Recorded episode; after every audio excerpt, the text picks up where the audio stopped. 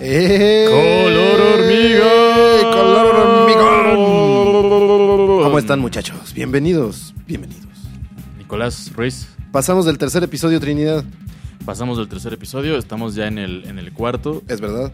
El cuarto, el cuatro es mi número favorito. Este, yo lo sé, junto a todos los que le siguen. Eh, no, el cuatro, cuatro. El 1 y el 0, José Luis. No olvides tus raíces. Uno, cuatro, uno, cero, sí, pero el cuatro es, es mi número favorito. Perfecto. Eh, así que, pues, creo que nos es un buen, un buen, un buen, una buena señal. Es una buena señal y además hoy vamos a hablar de algo que nos gusta mucho, que nos apasiona, que nos recuerda a bellas épocas y que nos hace encabronar un poco. Sí, vamos a hablar de, eh, de una serie, es nuestro primer programa en el que vamos a dedicarle a una serie. Ya vamos Así es. eh, un par de películas, eh, la trilogía director. de un director. Exacto. ¿no? Entonces ahora era el turno de por fin hablar de, de una serie que sobre todo no lo habíamos hecho eh, porque requiere mucho tiempo, hay que, hay que echarse... Hay que meterle. De hecho, o sea, esto no debería decirlo, no deberían saberlo, pero el plan para esta semana era hablar de Halt and Catch Fire, que algún día se hará. Eh, pero teníamos que verla, bueno, yo tenía que ver las cuatro temporadas porque solo he visto la primera. Y muchachos, por más que trato de dormir dos horas al día, a veces es imposible, no da tiempo. Entonces dijimos, vamos a hablar de algo icónico, pero limitado en su tiempo y que también podamos abarcarlo en su totalidad en, en este pequeño tiempo. Y dijimos, qué mejor que la serie insigne de Paul Feig y de Judd Apatow. Freaks and Geeks. Freaks and Geeks.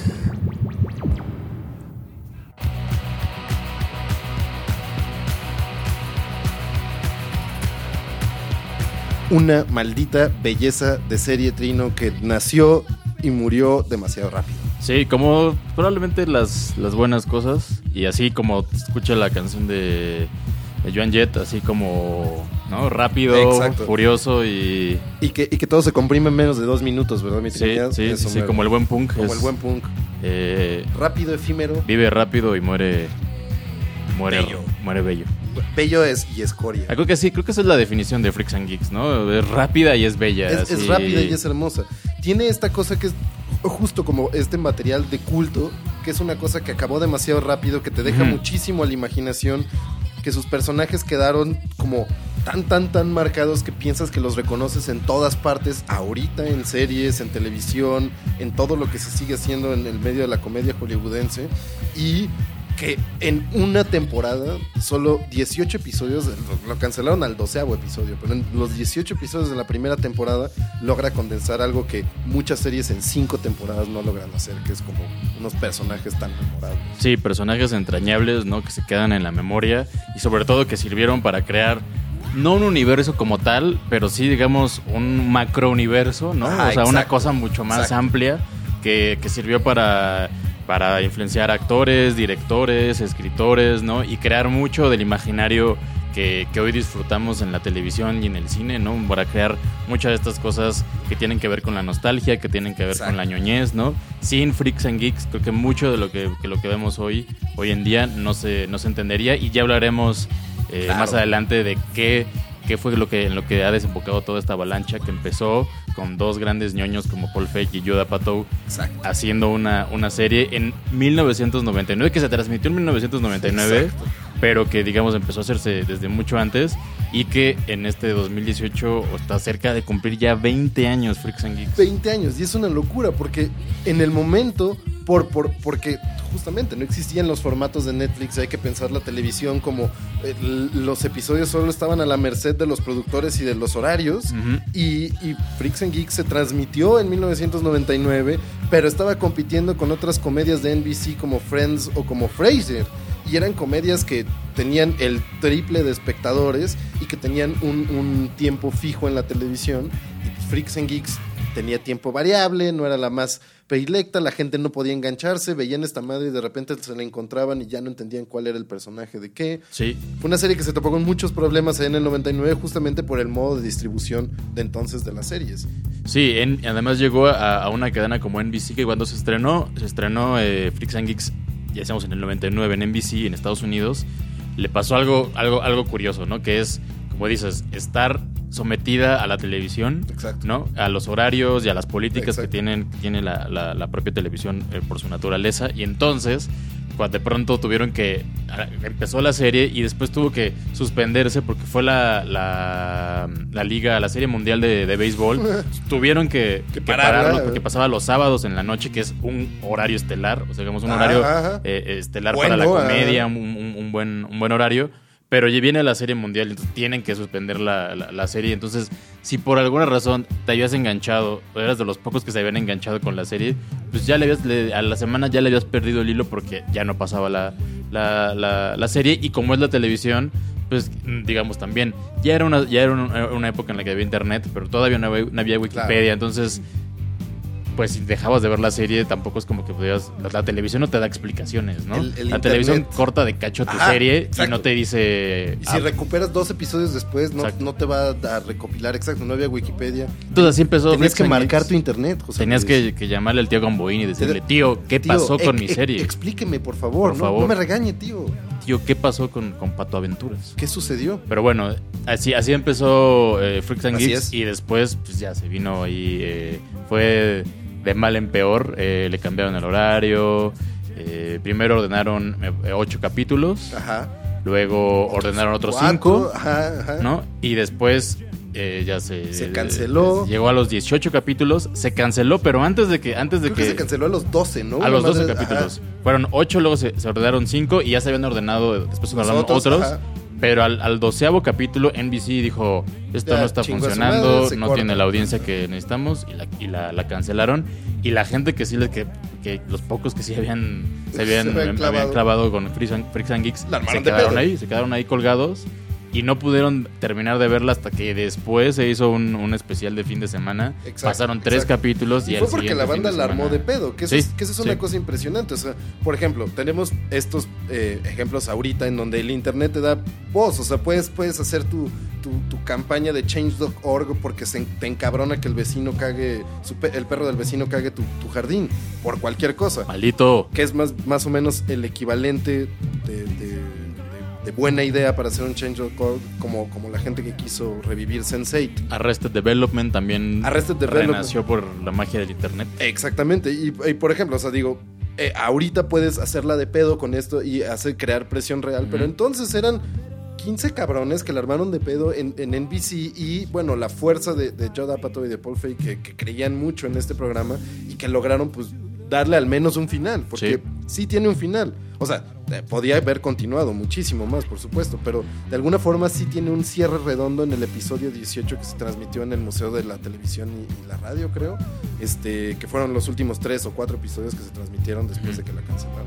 Sí, sí tiene, tiene, tiene un final. De hecho, eh, Paul Fake por ahí ya se la solía de que no iban a, a renovarla para la segunda temporada, aunque tenía por ahí algunas ideas que para, para, para una continuación. Ya más o menos sabía que no le iban a renovar y entonces escribió ese, ese, ese capítulo, el capítulo 18, que de hecho se filmó antes de que se antes de que les, les Claro. renovaran por otros cinco capítulos más. Entonces el capítulo, el final se grabó como a la mitad de lo Claro. que, de la primera temporada, lo que terminó Claro. siendo la primera temporada.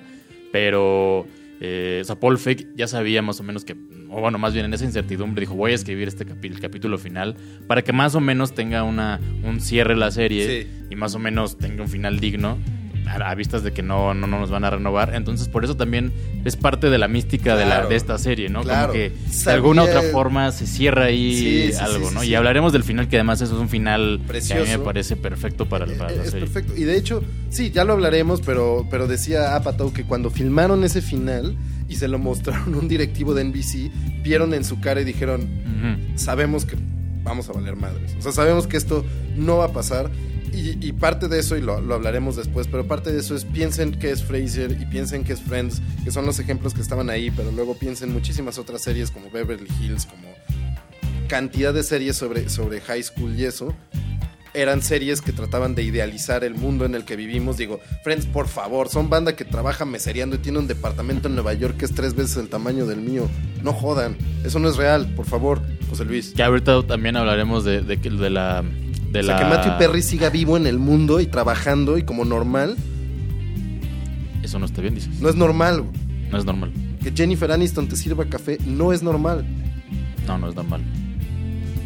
No es normal. No, no es normal. No, no una vez me sirvió café, una doble de Jennifer Aniston, pero no era ella. Se era muy parecida. Se parecía. Muy parecida. también tenía un departamento en Nueva York. Mm, creo que no. Pero no en la Condesa. Ok, Que, que Lisa Kudrow pueda cantar canciones sobre gatos no es normal.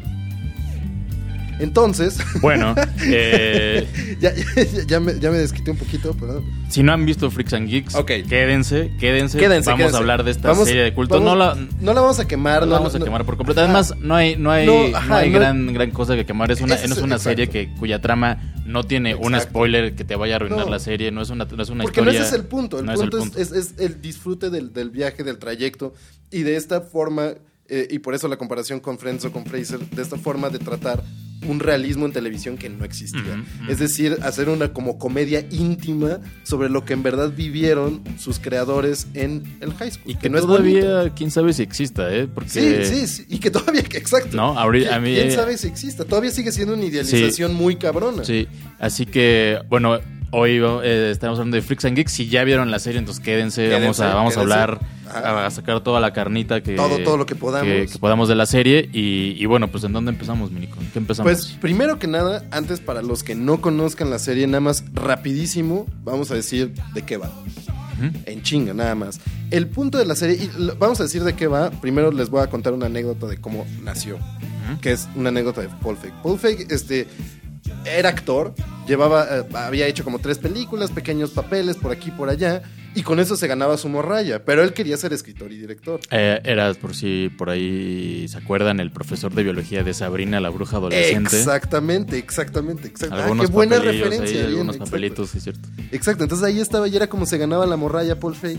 Y, pero quería ser director y escritor. Entonces de repente escribió una película y estaba buscando que, que la proyectaran. Escribió y dirigió una película muy indie, de bajo presupuesto, que quería que proyectaran, pero nadie se la distribuía. Eran épocas en donde no existía, do- donde todavía, digo, para, para entrar al círculo de Sundance tenías que ya trabajarle bastante y no era igual ser este Wes Anderson que cualquier otro. No había Kickstarter. Eh, No había Kickstarter, este, si no eras amigo de Luke Wilson, igual no era tan fácil, este, de Owen Wilson.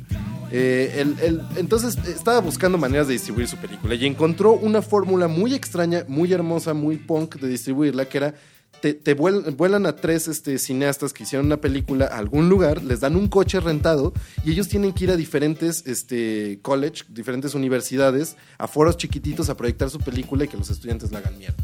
Entonces decía Paul Feig que era una madre muy cabrona de topar eso. Pero como no había varo, tenían que ir en su coche, pues dormía en su coche y dormía en moteles culerísimos. Y que un día estaba por ahí en Pensilvania en un motel ojete, así horrible, cucarachas en la regadera, la chingada. Este, sábanas manchadas de semen, sangre o, o orina. Oh, Dios mío, espero que sea orina. En el mejor de los casos. En el mejor de los casos, ajá. Y entonces salió para dar un rol y de repente vio un grupillo de niñas adolescentes que iban saliendo ahí de, de la, de la prepa, fumando cigarrillos de la manera torpe, de la manera más torpe posible. Y entre el grupo de adolescentes vio a una que estaba esforzándose durísimo por pertenecer a estas chicas rebeldes que fumaban cigarros torpemente y que no podía lograrlo y dijo, este poser, esta, esta, esta persona tan incómoda que quiere pertenecer a este grupo, tengo que escribir sobre ella. Y tenía la idea de escribir algo sobre su high school y sobre la forma en que la había vivido, él siendo un ñoñazo, pues. Y dice, no existía la palabra geek. A nosotros nos decían freaks, a todos los ñoños ni siquiera existía la palabra nerd, pues, o sea, nos decían freaks. Pero freaks rimaba con geeks y aunque fuera anacrónico, de repente se hizo en mi cabeza la idea de hacer este grupo chido de vatos cool que eran estos, como esta persona incómoda que estoy viendo, y contar la historia a través de una chava que no pertenece a ese grupo y quiere pertenecer. A partir de ahí juntó lo que había escrito en su pequeña redactora electrónica IBM sobre sus experiencias como nerdo en, en- en la, en la preparatoria y en la secundaria. Una de ellas, por ejemplo, es la que sale en el primer episodio de Sam Weir siendo atacado por balones en la clase de, de Dodgeball. De dodgeball. Bueno, que, la- que en la de educación física que los ponen a madrearse ahí en... ¿Cómo, cómo le llamaban a dodgeball? ¿Cómo, cómo se llama? Quemados. Quemados, exacto, exacto, exacto, quemados. Bueno, así le decían porque en realidad en México no existe No, algo o sea, que se parezca. O no, sea, no, no, no se practica, pero así le decían, ajá. ¿Cómo le pusieron a la película de Ben Stiller? no me acuerdo. Pe- peliculón, si no la han visto, sobre un campeonato de dodgeball que se transmite en ESPN 8. Ujú, The Ocho. Genial. Bueno, en fin, entonces The Ocho. Paul Feig ve a esta chava eh, ah, recuerda que él había escrito ensayos sobre cómo era ser buleado en, la secundaria en la prepa y dice, pues juntemos esa madre, Freaks and Geeks suena chido, voy a empezar a escribir esto, tengo que escribir esto, me voy a volverlo con estos hoteles de mierda y en dos semanas escribió el, el- el draft del primer piloto. Este, que luego juntó con otras cosas y eso. Entonces la historia empieza justamente con esta chava que no pertenece, que es una chava muy lista, muy, muy, este, recta en, en- en su camino escolar, que es atleta de matemáticas, lo que sea que se quiera decir. Este, ¿Tú también fuiste ¿Cómo atleta le- de matemáticas? Mm, ¿Cómo, se dirá? no. Este, Bueno, le decían, ¿cómo, cómo dicen en inglés? Matle... mathlete. Matlet. Ajá. Matleta. Matleta. Wow, suena Sí, culerísimo. suena horrible, suena horrible.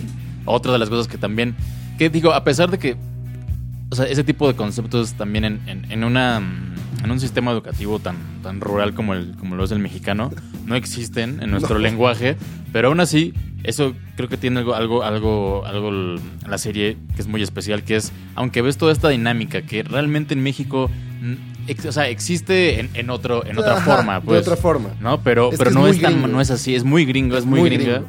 Es muy gringo la, la- la dinámica escolar que te manejan ahí, la de, la de los comedores, etcétera, Exacto, ¿no? exacto. Que en muchas escuelas públicas en México, la mayoría no Por existe. favor, no. Entonces, aún así, tiene, tiene Te relacionas. es, es tan, tan entrañable, tan entrañable, son tan entrañables los personajes y el guion está tan bien escrito que te es imposible no identificarse con lo que, Claro. están, lo que están viviendo los personajes. ¿no? Claro, porque to- todo es una cuestión de incomodidad y por favor, ¿quién no la ha sentido en esa época? Esta, te- les digo, es la historia de, de- de Lindsay Weir, que es esta, es de la familia Weir, su padre tiene una tienda de deportes que está en franca amenaza frente a los grandes superficies Walmart y demás que están naciendo, este, tiene un hermano más chico, muy incómodo, que forma parte del grupo de los geeks, de AV Club, del grupo audiovisual de los morros que les gusta jugar Dungeons and Dragons y ver películas de Monty Python. No, no les está, no, no estamos hablando de, de Stranger Things. No, no, exacto. Antes de Stranger Antes Things. de Stranger Things. Es exacto. justo to- toda. va- Totalmente. va- vamos a, a men- a mencionarlos después, pero todas estas cosas, si suenan familiares, no Eh, es casualidad. eh, no pues. es casualidad para nada. Y Lindsay Weir, entonces, Weir, perdón, entonces es este, una mathlete, una atleta de matemáticas, es una, eh, una, una niña de, de, de dieces cerrados, este, que tiene amigas ñoñas, cristianas, eh, familia buena onda, relajada, pero conservadora, republicana, normal, pues normal en un Detroit de los años 80, de principios de los años 80. Y esta chava de repente se muere su abuela y en el impacto de que se muera su abuela, agarra la chamarra militar de su abuelo, se la pone... ¿De su papá? De su papá, perdón, de que su papá peleó en Corea Ujú. este, en los años 50, en la guerra de Corea, en la estupidísima guerra de Corea, agarra la chamarra militar de su papá y dice, a la mierda, ya no quiero ser esta niña bien portada, y se trata de juntar con el grupo de los freaks. Encabezado por el, el rey guapo de la sonrisa amplia, James Franco. James Franco. Y Seth Rogen y Jason Segel, de los cuales ahorita vamos a hablar.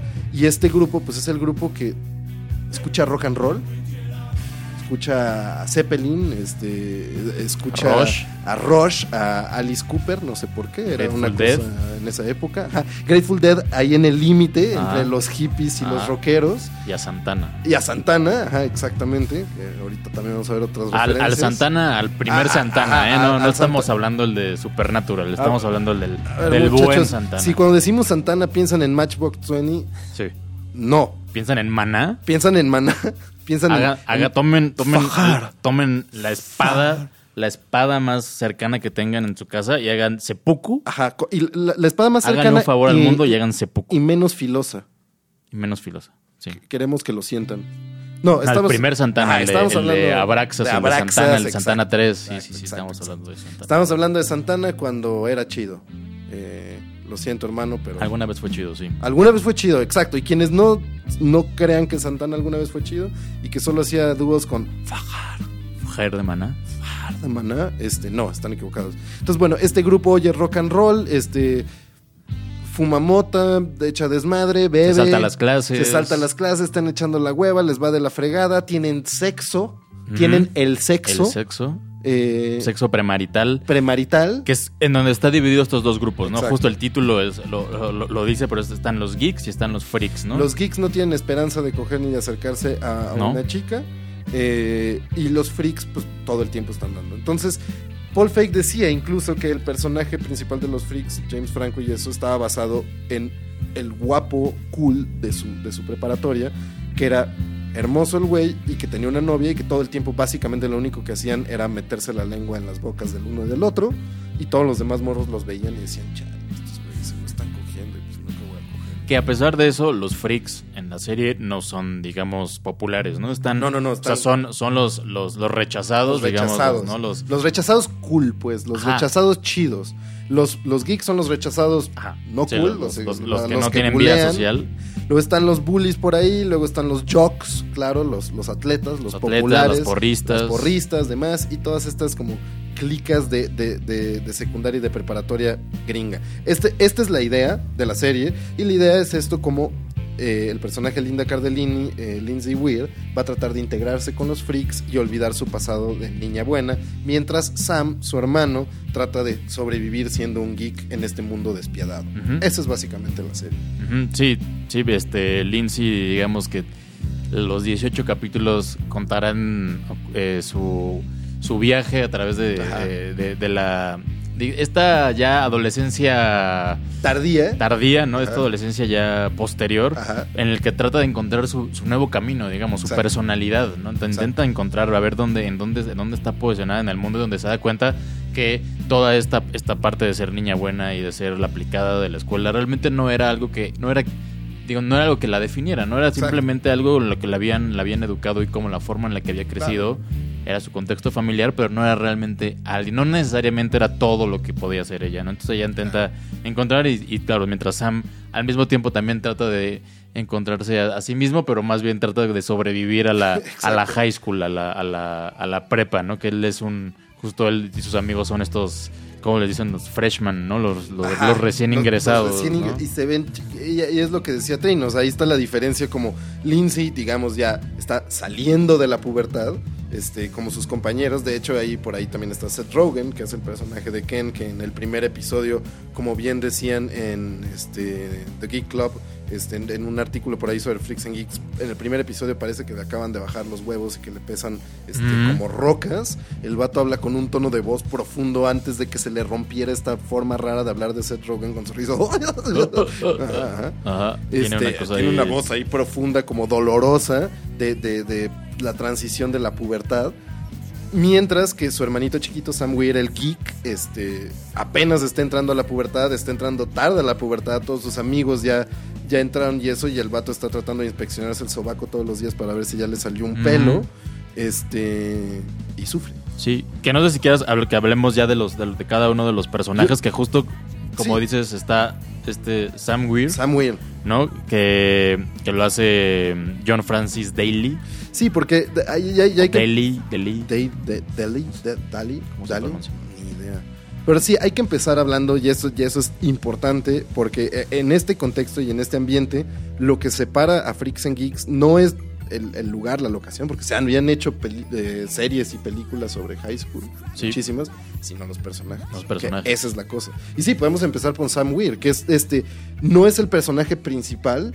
Eh, Digamos, lo- más bien sí, ¿no? Son los Son dos, dos, personajes los dos principales, hermanos, los dos hermanos podríamos ajá. ponerlos como, Como- como personajes principales, pero justo eso, ahí es donde está una de, así la gran virtud de esta serie que son de nuevo los personajes, que es hay dos personajes principales, ¿no? Pero aún así es, o sea, te identificas con, Con todos. hay cosas que te puedes identificar con cada uno de los otros personajes y no necesitas estar necesariamente seguir toda la toda la, la- la trama de estos dos personajes principales porque hay tantas hay tantas cosas con las con y, y- y cada uno de esos otros personajes tiene su propia historia tiene su Claro. propio pasado tiene sus propias motivaciones Claro. que- Consistencia, ¿no? Sí, que es, que es así, que no puedes decir que hay tal cual solo son dos protagonistas, sino son, Ah, está son, es- son todo que cada uno de los personajes los que te van llevando por la historia. Sí, no, y hay personajes secundarios que aparecen Sí. 10 minutos y dices, güey, Sí. ese es mi personaje favorito. Y luego pasa otro y dices, no, ese está muy. Es impresionante. Sí. eso. Eh, entonces empecemos con los personajes, ¿Sí? ¿Son los dos principales? con los dos principales. Empecemos primero con. Porque los dos principales representan uno de estos grupos, ¿no? Los geeks y los freaks. Como, como tenemos nuestro legado ñoñazo, este, del cual ya ahorita les contaré a profundidad algunas confesiones Por favor. con confesiones de un nerdo, de un nerdo que sobrevivió. Este, no voy a llorar, lo prometí, Se, se vale chillar, se vale chillar. lo voy a intentar. de un nerdo que sobrevivió. Se vale Entonces va- vamos a empezar con los ñoños, con los geeks, con Sam Weir. Entonces Sam Weir es este pequeño chamaco bien parecido, bonito, pero demasiado pequeño. O sea, demasiado pequeño incluso con sus amigos. Por, eh, por favor, no uses la palabra bonito y, y demasiado pequeño en la misma frase. A menos de que te estés refiriendo a puercoespines, Nicolás. Ya te lo habían dicho. Por favor. Ok. Sí, es, es un niño. Pues es que, o sea, en realidad, él, él es el único que tiene, el, el actor, ¿no? Eh, ya decíamos eh, John Francis Daly. Dali. Tiene. Dalí. Es el, el- el único que tiene la, la- la edad eh, que, que representaba en Real. el personaje. Tiene 14 años. Entonces estás viendo a un niño de 14 años y que sí tiene la cara todavía de un niño. O sea, ni siquiera. es, es un chamaco. así No, o sea, todavía ni siquiera se ve que esté creciendo Sí. como a- sí podríamos decirlo como sus otros dos amigos, ¿no? Claro. Todavía es, es- es- es un niño y es un niño que es el, el mano de el mano de Lindsay, que es de una familia, como ya decías, clásica familia eh, disfuncional suburbana, disfuncional pero que se mantiene Disfuncional en el core, ajá, como disfuncional bien. Ajá. O sea, de, de esto de que son papás muy ñoños para ponerse el cuerno entre ellos, muy tradicionales, aburridos de a madres, este, que, que sienten que, que están perdiendo a sus hijos, que se les están yendo y tratan con las estrategias más estúpidas de recuperarlos, no saben cómo hablar con ellos y, y viven en otra realidad. Y estos dos chamacos, pues, están en otro pedo, Sí, cada uno Sam- sufriendo su vida. Y Sam Weir es el, el- un, un, pues un nerd, ¿no? Un ñoño Un que le gusta ver, que es fan de Star Wars y que, Que tiene, idolatra. tiene sábanas de Star Wars. Tiene sábanas de Star Wars. Este, y además es. ¿Te acuerdas que hay un capítulo donde lleva un trabajo y entonces le dice, vamos a hacer un ensayo sobre un libro? Y entonces la, la maestra llega emputadísima a decirles como, bueno, en vista que me trajeron sus ensayos sobre la novelización de Star Wars, yo sobre el nuevo manual de ¿No? maestro de, de- de calabozos y dragones. les voy a poner un, un- un libro de verdad. Y los pone a leer Crimen y Castigo de Dostoyevsky. ¿no? A ver si ahora sí vamos. Que el comentario de Sam sobre ese libro es, le, le pregunta a su papá, ¿y qué tal está el libro? Y dice, pues no lo sé, los personajes tienen nombres demasiado largos, cosa que es cierto, hermano. demasiado largo y está muy gordo. Y está muy gordo, cosa que es cierto, es la primera cosa que notas con Dostoyevsky. Entonces, es, digamos, un clásico nerd. Un clásico, nerd. Clásico nerd, les gusta Idolatra a Bill Murray. a Bill Murray, que, que esa es la cosa de, de estos nerdos, que es ta- tan bonita, que es como esta mezcla como del amor a ciencia ficción, pero no tanto como una clavadez, o sea, por aquí no te van a citar a Arthur C. Clarke No, no. A, a cosas muy clavadas de eso, no, es más bien esta cosa de cultura popular nerd, o sea, un nerd joven, adolescente que nació en eso, que es la mezcla entre comedia y, y, y ñoñez. Star Wars y Spaceballs, este, Star Wars y Monty Python, Star Wars y Bill Murray y Chevy Chase y este, ¿cómo se llama? El de The Jerk, Eh, Steve, Steve Martin. Sí, que tiene. Ah. Que de hecho eh, ahí tiene a, a un póster, ¿no? De Exacto. Steve Martin allá en la puerta Exacto, de su cuarto. su cuarto, este, entonces son estos ñoños que adoran como la, la, la, la comedia, la comedia que se está haciendo en ese momento, que es muy peculiar. Es una comedia este, encabezada, claro, por, por Harold Ramis y por este, Ivan Reitman, que luego van a ser Ghostbusters y, y varias cosas. Harold Ramis, un enorme fundador de la comedia americana en los 80 en la cultura popular. Y, y- y son estos ñoños que les fascina este universo justo que estaban haciendo de cultura popular americana encabezada por Harold Ramis, por Steven Spielberg, por George Lucas, este, y la, la influencia de Monty Python también por ahí. Y son estos ñoños que viven en eso y Dungeons and Dragons. Sí, que van a ver justo eh, Holy Grail al. al- al club Al de autocinema. Sí, al autocinema, exacto. Después tenemos aquí a Neil Schreiber, Neil Schreiber Schreiber. es, es el, el, digamos, el, el señorito. El señorito. es el primero, el morro, el señorito en varios sentidos. El señorito primero que es el morro con más varo, porque su papá es un dentista, Es dentista. judío que tiene, maneja un Corvette rojo, tiene una crisis de edad media, este, le pone el cuerno a su esposa con una mujer más joven y tiene una placa en su Corvette rojo que se llama I Flossem. O sea, yo les limpio los dientes, Dios santo, es la, cosa más terrible del mundo. Pero bueno, tiene varo, este, y señorito en el otro sentido que es como un don atrapado en el cuerpo de un niño. Sí, cuando ves a un niño que a un niño de 14 años que se viste con camisa y con chaleco, Chalequito, cabrón. con chalequito. Chalequito, güey. Yo he de confesar que alguna vez usé chalequito No, en hay mi- fotografías, José Hay Luis. fotografías, fotografías muy vergonzosas Dios santo, ¿por Pero- ¿dó- ¿dónde están? eh, en la casa de mi madre. Eh, ¿Tenemos que ir a Temisco a buscar Hay esas que, ir, fotos? hay que ir a Temisco Morelos a buscarlas. Pero, pero bueno, era, creo que una, una fue en mi primera comunión. Esa es una razón para Mi primera comunión y otra fue, no sé, en la boda de algún tío. Pero, pero bueno, o sea, sí, no la usas para ir a la escuela. José Luis tiene primera comunión. eh, acabamos. Confirmación también. acabamos- también confirmación. Acabamos de ver que tienes menos posibilidades de irte al infierno que yo. Bueno, Bueno, ya sabíamos eso también desde antes. no lo sé, José Luis.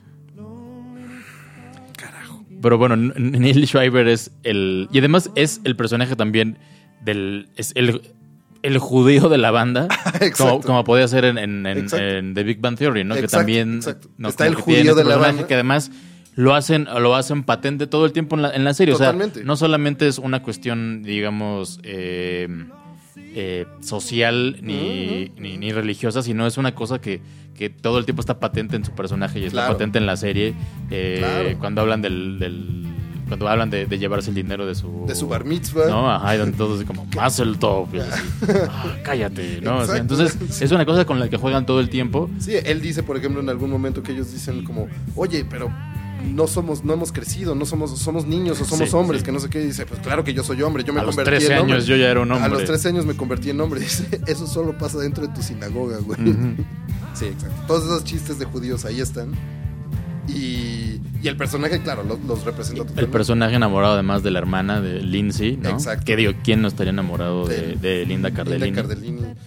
Eh, tuve, tuve la oportunidad de conocerla una vez. De hacerle- Es verdad, tú de la hacer- entrevistaste, la entrevistaste entrevista cuando vino a con Netflix, a con Brother, Netflix, con- con Bloodline. Con Bloodline, exacto. Vino con Ben Mendelssohn. Que Maldito, te ya, odio. Ya sé. Una ya razón sé. más para odiarte. Ya sé, carajo. Me la encontré en el pasillo. Le pedí una foto y agarré su esbelta cadera. Eh, sin lascividad, por supuesto. Eh, y le dije hola. No, cuando, cuando la topé en la entrevista, en serio sí llegué y le dije como... No jodas, es demasiado demente estar conociendo a Lindsay Weir. Y se, se cagó de la risa y dijo, chale, es uno de esos. Ah, sí. Mm. En la madre, es Madre. uno de esos. Chingada madre.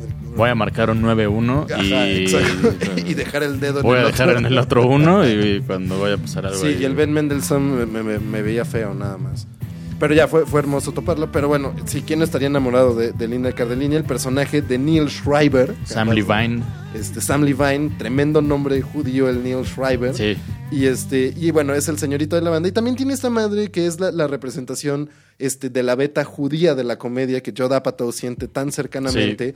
Y, y entonces Sam Levine, de hecho, entró como, como actor a esta, a esta serie por su, porque llegó imitando a gente. O sea, llegó al casting imi- haciendo imitaciones, ¿no? Era una historia así. Sí, que justo en su en su casting fue, fue una imitación de William Shatner. Ajá, exacto, de William ¿no? Shatner, así. Que, que justo lo que decía, eh, eh, creo que era Paul Creo que era Paul Feig, que ajá. decía como, vimos ese esa, e- esa video para su audición y nos encantó, sí, nos pareció terrible, terrible su imitación. horrible. Entonces decía como, eso fue tan terrible que era algo que solamente un ñoño podría considerar que estaba Que chingón. estaba chido. Además, No, como voy a hacer esta imitación y la voy a mandar, me parece genial. Entonces, como, eso solo un ñoño lo podría hacer. Solamente un No, ñoño. hacer una imitación de William Shatner y creer que estuvo súper chida y mandarla. y, manda, y estar tan orgulloso de ella que la mandas. Y entonces lo agarraron y dijeron, este, es- Este este es de los nuestros. Y todo el tiempo hace imitaciones, son terribles y él mismo se ríe de ellas y entre ellos se ríen porque lo que se están compartiendo ahí no es la calidad de la imitación, sino las referencias. Y no hay cosa más Todo el tiempo idolatra a, a Groucho Marx. a Groucho ¿no? Marx, exacto, o sea, que, que- que idolatra a Groucho Marx es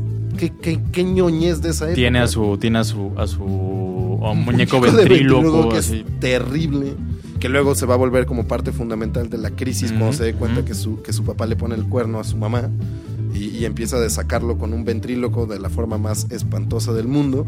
Y bueno, ese es el señorito de la banda. El señorito Y, el tercero es un gran, gran favorito del público que es Bill Havenchock, interpretado por Por el gran Martin Starr, que seguro ah, eh, hacia el final hablaremos más de qué, qué pasó con cada uno, pero seguro lo recordarán los, los ñoños de, de- de Silicon Valley. Exacto. Él es el, el gran Guilfoyd, el, el satanista Guilfoyd. Ajá, que, que Eh, de hecho es, o sea, podría ser exactamente Sí, una eh, continuación de este personaje. Eh, podría ser cómo creció, cómo creció Así creció. Bill. Ajá, o sea, Bill. Y es un personaje genial, es un Genial. personaje así entrañable que además es súper difícil saber cuando, o sea, es, es un personaje incómodo. Muy por- incómodo. incómodo porque es un, es un ñoño, un ñoño, pero no de los, justo, no es ahora que se ha romantizado, o Sí, desde hace sí, años sí, que se ha romantizado No la es el parte ñoño geek, bonito nerd. con los, con los cachetes y los risitos que tiene como los dientes incómodos No. que habla raro de Stranger no Things, es el- adorable. No, este güey es feo. Sí, no es, sí, exacto, no es el ñoño que trae, que trae la, la, la playera de Jurassic Park, no es el ñoño que trae, que trae la playera de Indiana. Jones y que. No, no, este es un ñoño de verdad incómodo que usa lentes, que habla, que tiene que la no boca abierta, siente- que casi casi babea. Ajá, y no se siente incómodo con sus, son sus No, lentes, no los no. usa porque o sea, podría ponerse otros, o sea, no, ese- esos son sus lentes y así es, se viste rarísimo porque así es, camina encorvado, incómodo, raro, torpe, tosco, dice lo que piensa, se ríe con la boca abierta, mastica fuerte. Sí, es- tiene alergias, o sea, es, es, exacto. ¿no? Es, alérgico a los, a los cacahuates. Es, es A un todo, ñoño, es un ñoño de verdad. Y, y es increíble ese personaje. Es increíble porque justo creo que a diferencia de, de- de- de la, de, te digo, toda esta idea romántica de los geeks y que ahora con la nostalgia y así, Ajá. que de hecho es- también esa serie está visto desde, las nostal de las- desde la nostalgia porque es, está hecha en el 99, pero está ubicada en los Claro, 80. que es en el Paul, 80. Paul Feig y Joe Apatow recordando cómo era, sobre todo Paul Feig, cómo, cómo era. eran. Porque Paul Feig es lo que decía, o sea, nosotros éramos los freaks, digamos, en el mundo real, que eran los nerds, los ñoños, y así era, o sea, así sufríamos, pero así nos divertíamos. Sí, y ese personaje es, es, es increíble, además de una, de una, que de nuevo todo, eh, él, digamos, se comparte un poco con, con, con la familia de, de los, de los freaks, ¿no? Bill, que tiene como esta familia disfuncional porque eh, tiene- Claro. es, bueno, no, Su padre es- los su abandonó. padre los abandonó, entonces su, su mamá madre- se sabe en algún momento por ahí, por una mini referencia que fue bailarina exótica. Entonces Eh, viene, viene, ajá. tiene, tiene que una, ahora es una mesera, familia ¿sabe? Ajá, es una cosa compleja. dura, ajá. Y que además después eh, la mamá empieza, empieza a salir con el, con el, Con el profesor de- maestro de, de- de educación, educación, física, que- que, que- él le caga. Y además qué pinche pesadilla, o sea, si, si eres, si eres, uh, si fuiste un ñoño en, en la secundaria de la prepa, muy probablemente la educación física no era particularmente lo tuyo, digo, salvo yo, porque si vieran mi, mi- esbelto cuerpo, y ya se los he dicho, yo hacía gimnasia artística y lo hacía muy bien, José Luis. Ujú. Aunque- Sí, tu manejo, tu no manejo de la pelota era. De la pelota y el listón, me parece. El, el listón, sobre todo el listón, porque el listón requiere más gracia, José Luis, eh, temple, eh, a- a- a forma artística. O sea, claro, claro. Y si algo, por algo te conocemos, si hay un adjetivo que podríamos poner al lado de ti es grácil. Grácil, exacto, exacto. Me gusta ese adjetivo. Muchas gracias. Nicolás. Y entonces este güey odia la educación física y su, su mamá empieza a salir con el... o sea, es como una pesadilla. Y lo que vemos también en estos episodios en donde vemos más de la vida de Bill es que cuando se va su papá y su mamá que trabaja todo el tiempo, él es un tipo muy solitario que básicamente se hace de comer él solo y su educación está en la tele. Por eso, a diferencia de los otros ñoños, no nada más conoce las películas y eso, sino es el verdadero único ñoño de televisión Sí. que, que ve Dallas, por ejemplo. Que Y es que un sus programa- amigos se burlan de él, ¿no? como, Así ¿cómo como te Dallas. gusta Dallas? ¿Qué mierda Que es básicamente era, era una eso? telenovela. Era una telenovela, gringa. era una telenovela.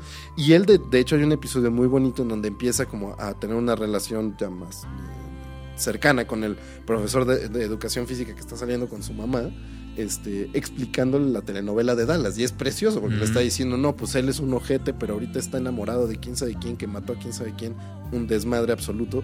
Y entonces es el único ñoño que le gusta esta parte de la cultura popular que solo sale a través de él, que es la banda que fue educada por, por un televisor. Sí.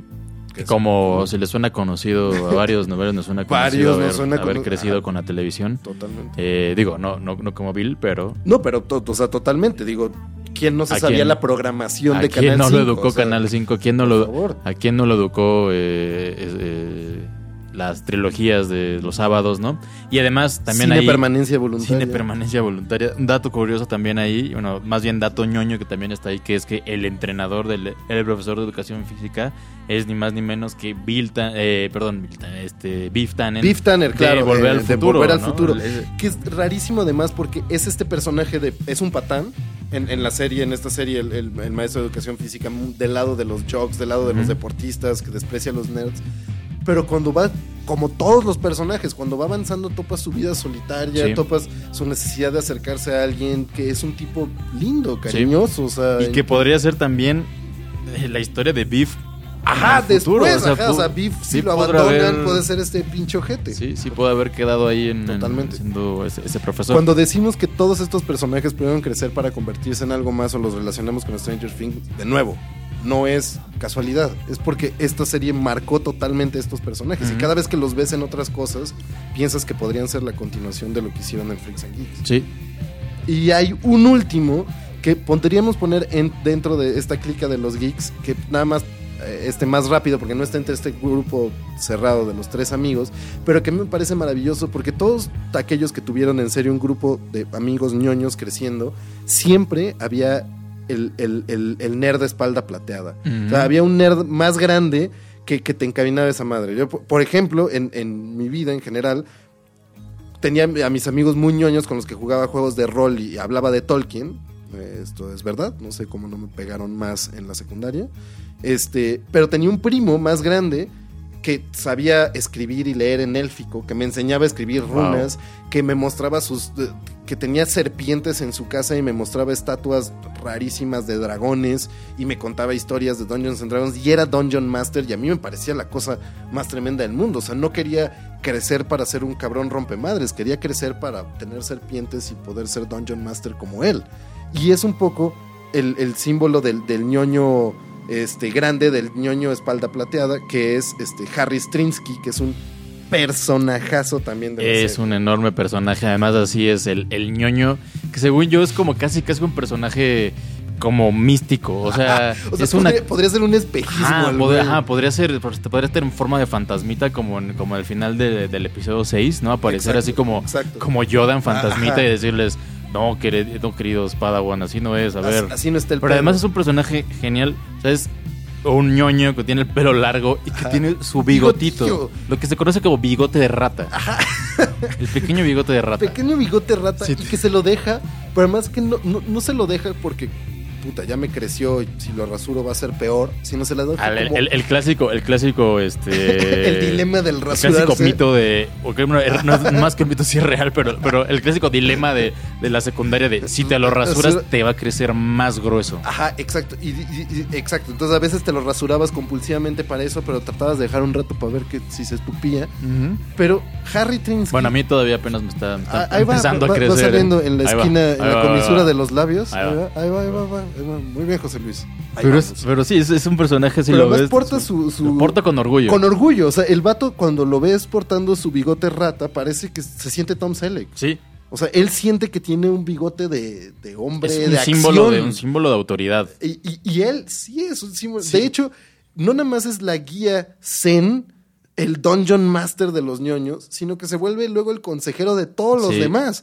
De repente James Franco, el tipo más cool, va con el tipo más este ñoño de, de su año. El más rudo va con, el con él. más rudo va con más ñoño a pedirle consejo. Y de repente el más rudo le dice, cabrón, te envidio. Como que tú sabes tu pedo y te vale verga. Ujú. Y esa es la verdad ñoña. Así como este güey acepta su ñoñez y le vale madres. Incluso va a pedir dulces con estos niños aunque tenga ya edad para, para conducir y beber. Bueno, no, todavía no beber porque es el gabacho. Pero ya tiene como casi 18 Sí. años y va a pedir dulces porque le vale madres, le vale madres. Es como un zorro, te digo, como un zorro que solo está Viejo ahí, zorro viejo zorro que solo está ahí sabio para, para dar consejos. Pero sí, siempre todo, todo el tiempo llegan, est- están estos pequeños eh, geeks confundidos, entonces llegan como a consultarlo con él, ¿no? Y le dicen así como, ah, ¿tú crees que, que- qué crees que debamos hacer? Y no solo es un ñoño, digamos, no solamente es el, el jefe ñoño en cuanto a conocimiento eh, nerdo, ¿no? Ajá. Sino tiene una filosofía completamente bien establecida de Ah, vida, total, ¿no? total, como, total. ah, yo creo que, ah, claro, pero mira, las chicas son así sí, y, y hay, que, hay que tratarlas con, con sutileza y hay que ser cuidadosos con ellas, son flores delicadas. Y es como, ¿qué? Así ¿Tú como, güey, tú tienes como dos años más que ellos, pero es un, es un hombre lleno de, de- de- de sabiduría. Y sí. además también de, de sensualidad. Y de bigote. Ah, y de bigote. El güey así de repente aparece besando a una chica, Ajá, como y- les da consejos, quién sabe de dónde apareció. El vato les habla de sexo, les, les, les cuenta cosas. les está- Cuando ha- hay un momento muy simpático, vamos a hablar después de eso, de cuando cuentan una broma sexual, que a todos nos pasó seguro en algún momento que algún hermano mayor, algún primo, algún otro compañero de escuela mayor contaba una broma sexual y no tenías ni puta idea de qué quería decir. Pero no te querías quedar como pendejo. Y entendías que había un trasfondo de algo que no entendías, pero no entiendes. Bueno, Trinsky es el que sí entiende las Sí. bromas sexuales y que tiene que explicárselas a sus amiguitos ñoños. Sí, o cuando le dicen como, ah, es que tenemos que, queremos que este güey, nuestro bully, no nos deja de molestar. Él dice, bueno, tienen que enfrentarlo. Así, no hay forma, no hay forma de que, de que va- o sea, pueden estarse escondi- escondiéndose de tres años o pueden enfrentarlo y entonces cuando lo enfrenten van a ver que los dejará de molestar. Y es como, es como, Claro, qué maravilla, qué maravilla de, de que- personaje, pero además claro. un personaje que solo aparece, o sea, cuando aparece es porque va a decir algo, algo interesante. Algo sabio. ¿no? Además es bellísimo porque llega y les dice este consejo de enfrenten a su bully y, a su bully y llega el- le preguntan, oye, ¿tú hiciste lo mismo con tu bully? Y dice, ah, sí, Steven. Recu- Recuerdo eso. Claro que me le enfrenté. ¿Y, y qué pasó? ¿Funcionó? Sí. Porque lo cacharon reventándome la madre y lo expulsaron de la escuela. De alguna forma u otra, Ujú. ganas. Es un personaje genial. Chingoncísimo. Y ahí se acaba como la clica de los, de los geeks. Y este es la- la, eh, una de las ramas de las historias que se cuentan. La otra rama, que es la de los freaks, empieza. Nosotros nos introducimos al mundo de los freaks a través de la incomodidad, como todo en esta serie, que justamente trata de mostrar realmente lo que es estar en secundaria, en preparatoria. Y si eso no es la palabra incomodidad, no sé qué lo sea. Y, y justamente entramos a través de la incomodidad de Lindsay Weir, que es el personaje principal que trata de cambiar de ser chica buena a ser una chica freak. Sí, que está ahí, como dices, llega con la chamarra del, de, de la, del ejército de su papá y llega atrás, al, al patio de atrás, ¿no? Donde están los freaks, entonces llega y todos así como, ah, ¿qué, qué- qué es aquí, no? Pero pronto empieza a ser, empieza a ser eh, Parte del grupo. parte del grupo, ¿no? Y, y por ahí, digo, encuentra, encuentra esta rivalidad con Kim, que es como la otra, la otra mujer del grupo, ¿no? que es la actriz Eh, Bossy Phillips. ajá. Este, y Kim es la otra mujer del grupo. No nada más es la otra mujer del grupo, sino es, digamos, el opuesto a Lindsay. No tiene una familia funcional, tiene una familia que es un desmadre. Tal vez tenga, sí, probablemente la peor La familia, peor familia de, de- de- de que, todos. detalle aparte, ¿sabes quién es la actriz que le hace de su mamá? No, ¿quién es? Ann Dowd, la tía de The Handmaid's Tale. Ah, The Leftovers. Claro, claro. Muy flaca, muy joven, Claro. pero es Dowd, que no le van a dar su, su Emmy hasta The Handmaid's Tale 18 años después del estreno de esta serie.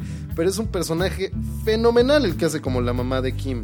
Este, es impresionante. es- o sea, que, que eso también tiene a, a la serie. Cuando la serie, o sea, la serie, digamos, es, es, una, es una sitcom, entonces, no es, Claro. una, no es, es una serie densa, Sí, sí, sí. ¿no? Que No, te no, vaya... la pasas bien viéndola. ¿no? ¿no? Te la pasas bien viéndola, pero tiene estos detalles en los cuales no, no, no tiene tan, tantos matices. O sea, cuando No, es no, dura, no, es cuando dura. tiene estos personajes duros, o sea, la mamá de Kim básicamente la odia. O sea, La odia. no es como de, ¿qué haces aquí? ¿Por qué no te vas de esta casa? ¿No? ¿Por qué No no, vendes nada. el coche? ¿no? No, Así, le das el dinero, quitar- le quiere quitar, el coche. gremlin, que es un Sí. gremlin, es un coche precioso, puteadísimo, pero precioso, un gremlin de estos coches malos, pero muy comunes que se hacían en los años 80. Los Brasilia, los reconocerán acá, este, que- los Brasilia en el lado malo, los Caribe en el lado bueno, eh, eran estos Los coches wears de los, de los 80. Safari, los Safari, los los, Safari, de por supuesto, los, los Sapo, los Safari que se volvieron después el coche nacional de, perdón, el coche este, local de, Valle de Bravo.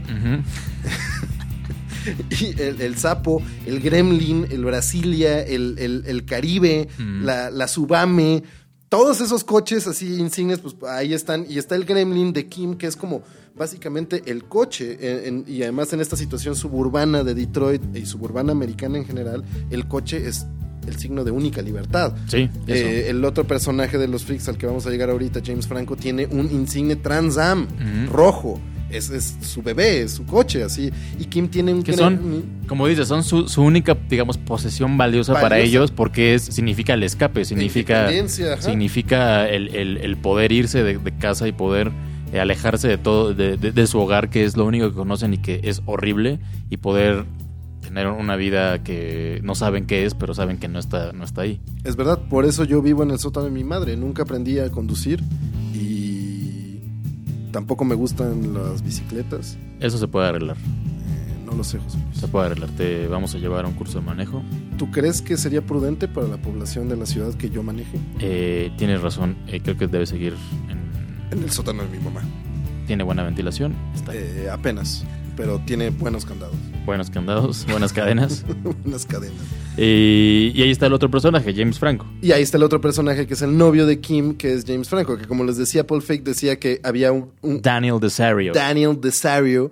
Había un. Decía Paul Fake que, que cuando vio a James Franco venir a la audición para hacer el personaje de Daniel Desario, lo topó y dijo: No mames, este es el güey de mi, de mi, de mi secundaria. Es ese vato. Dice que, es, y que era idéntico, que era tan guapo y elegante y cool sin querer serlo como James Franco. Es el pelo grasoso más grácil del mundo. Es impresionante. El güey se peina tres segundos, se pasa la mano por el pelo y le queda un peinado Sí, de a la James fenomenal. A la James Dean. Usa chamarras de cuero. Sonríe y tiene unos dientes perfectos. Le vale madres. Tiene cara de que se acaba de despertar de echar una siesta todo el pinche tiempo. Y es el güey que coge.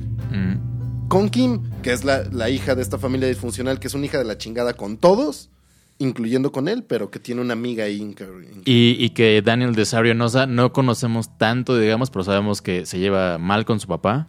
que su papá está enfermo, que él le tiene que buscar. No sabemos si está enfermo o es un junkie.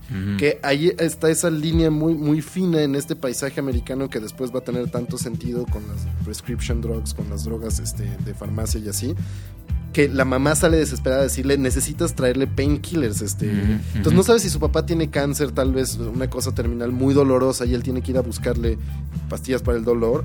O el papá ya es un adicto a estas pastillas y él las Ujú. tiene que ir a comprar. Pero ahí está esa fina línea, que es lo único que sabemos de su familia. Sí, y, y que bueno, él es, pues, él digamos, es el rebelde, el rebelde sin aparente causa, ¿no? Ajá, exacto. Y que tiene un, un coche muy chingón. Tiene un Transam chingón, rojo. Ujú. Eh, él mismo lo cuida, él sabe de mecánica, muy probablemente acabe siendo mecánico o atendiendo una gasolinera, que ese es su destino, no salir a ningún lado, ser un absoluto perdedor con estilo. Digamos que ese es el, el destino que tiene marcado en, en su, En la en su línea.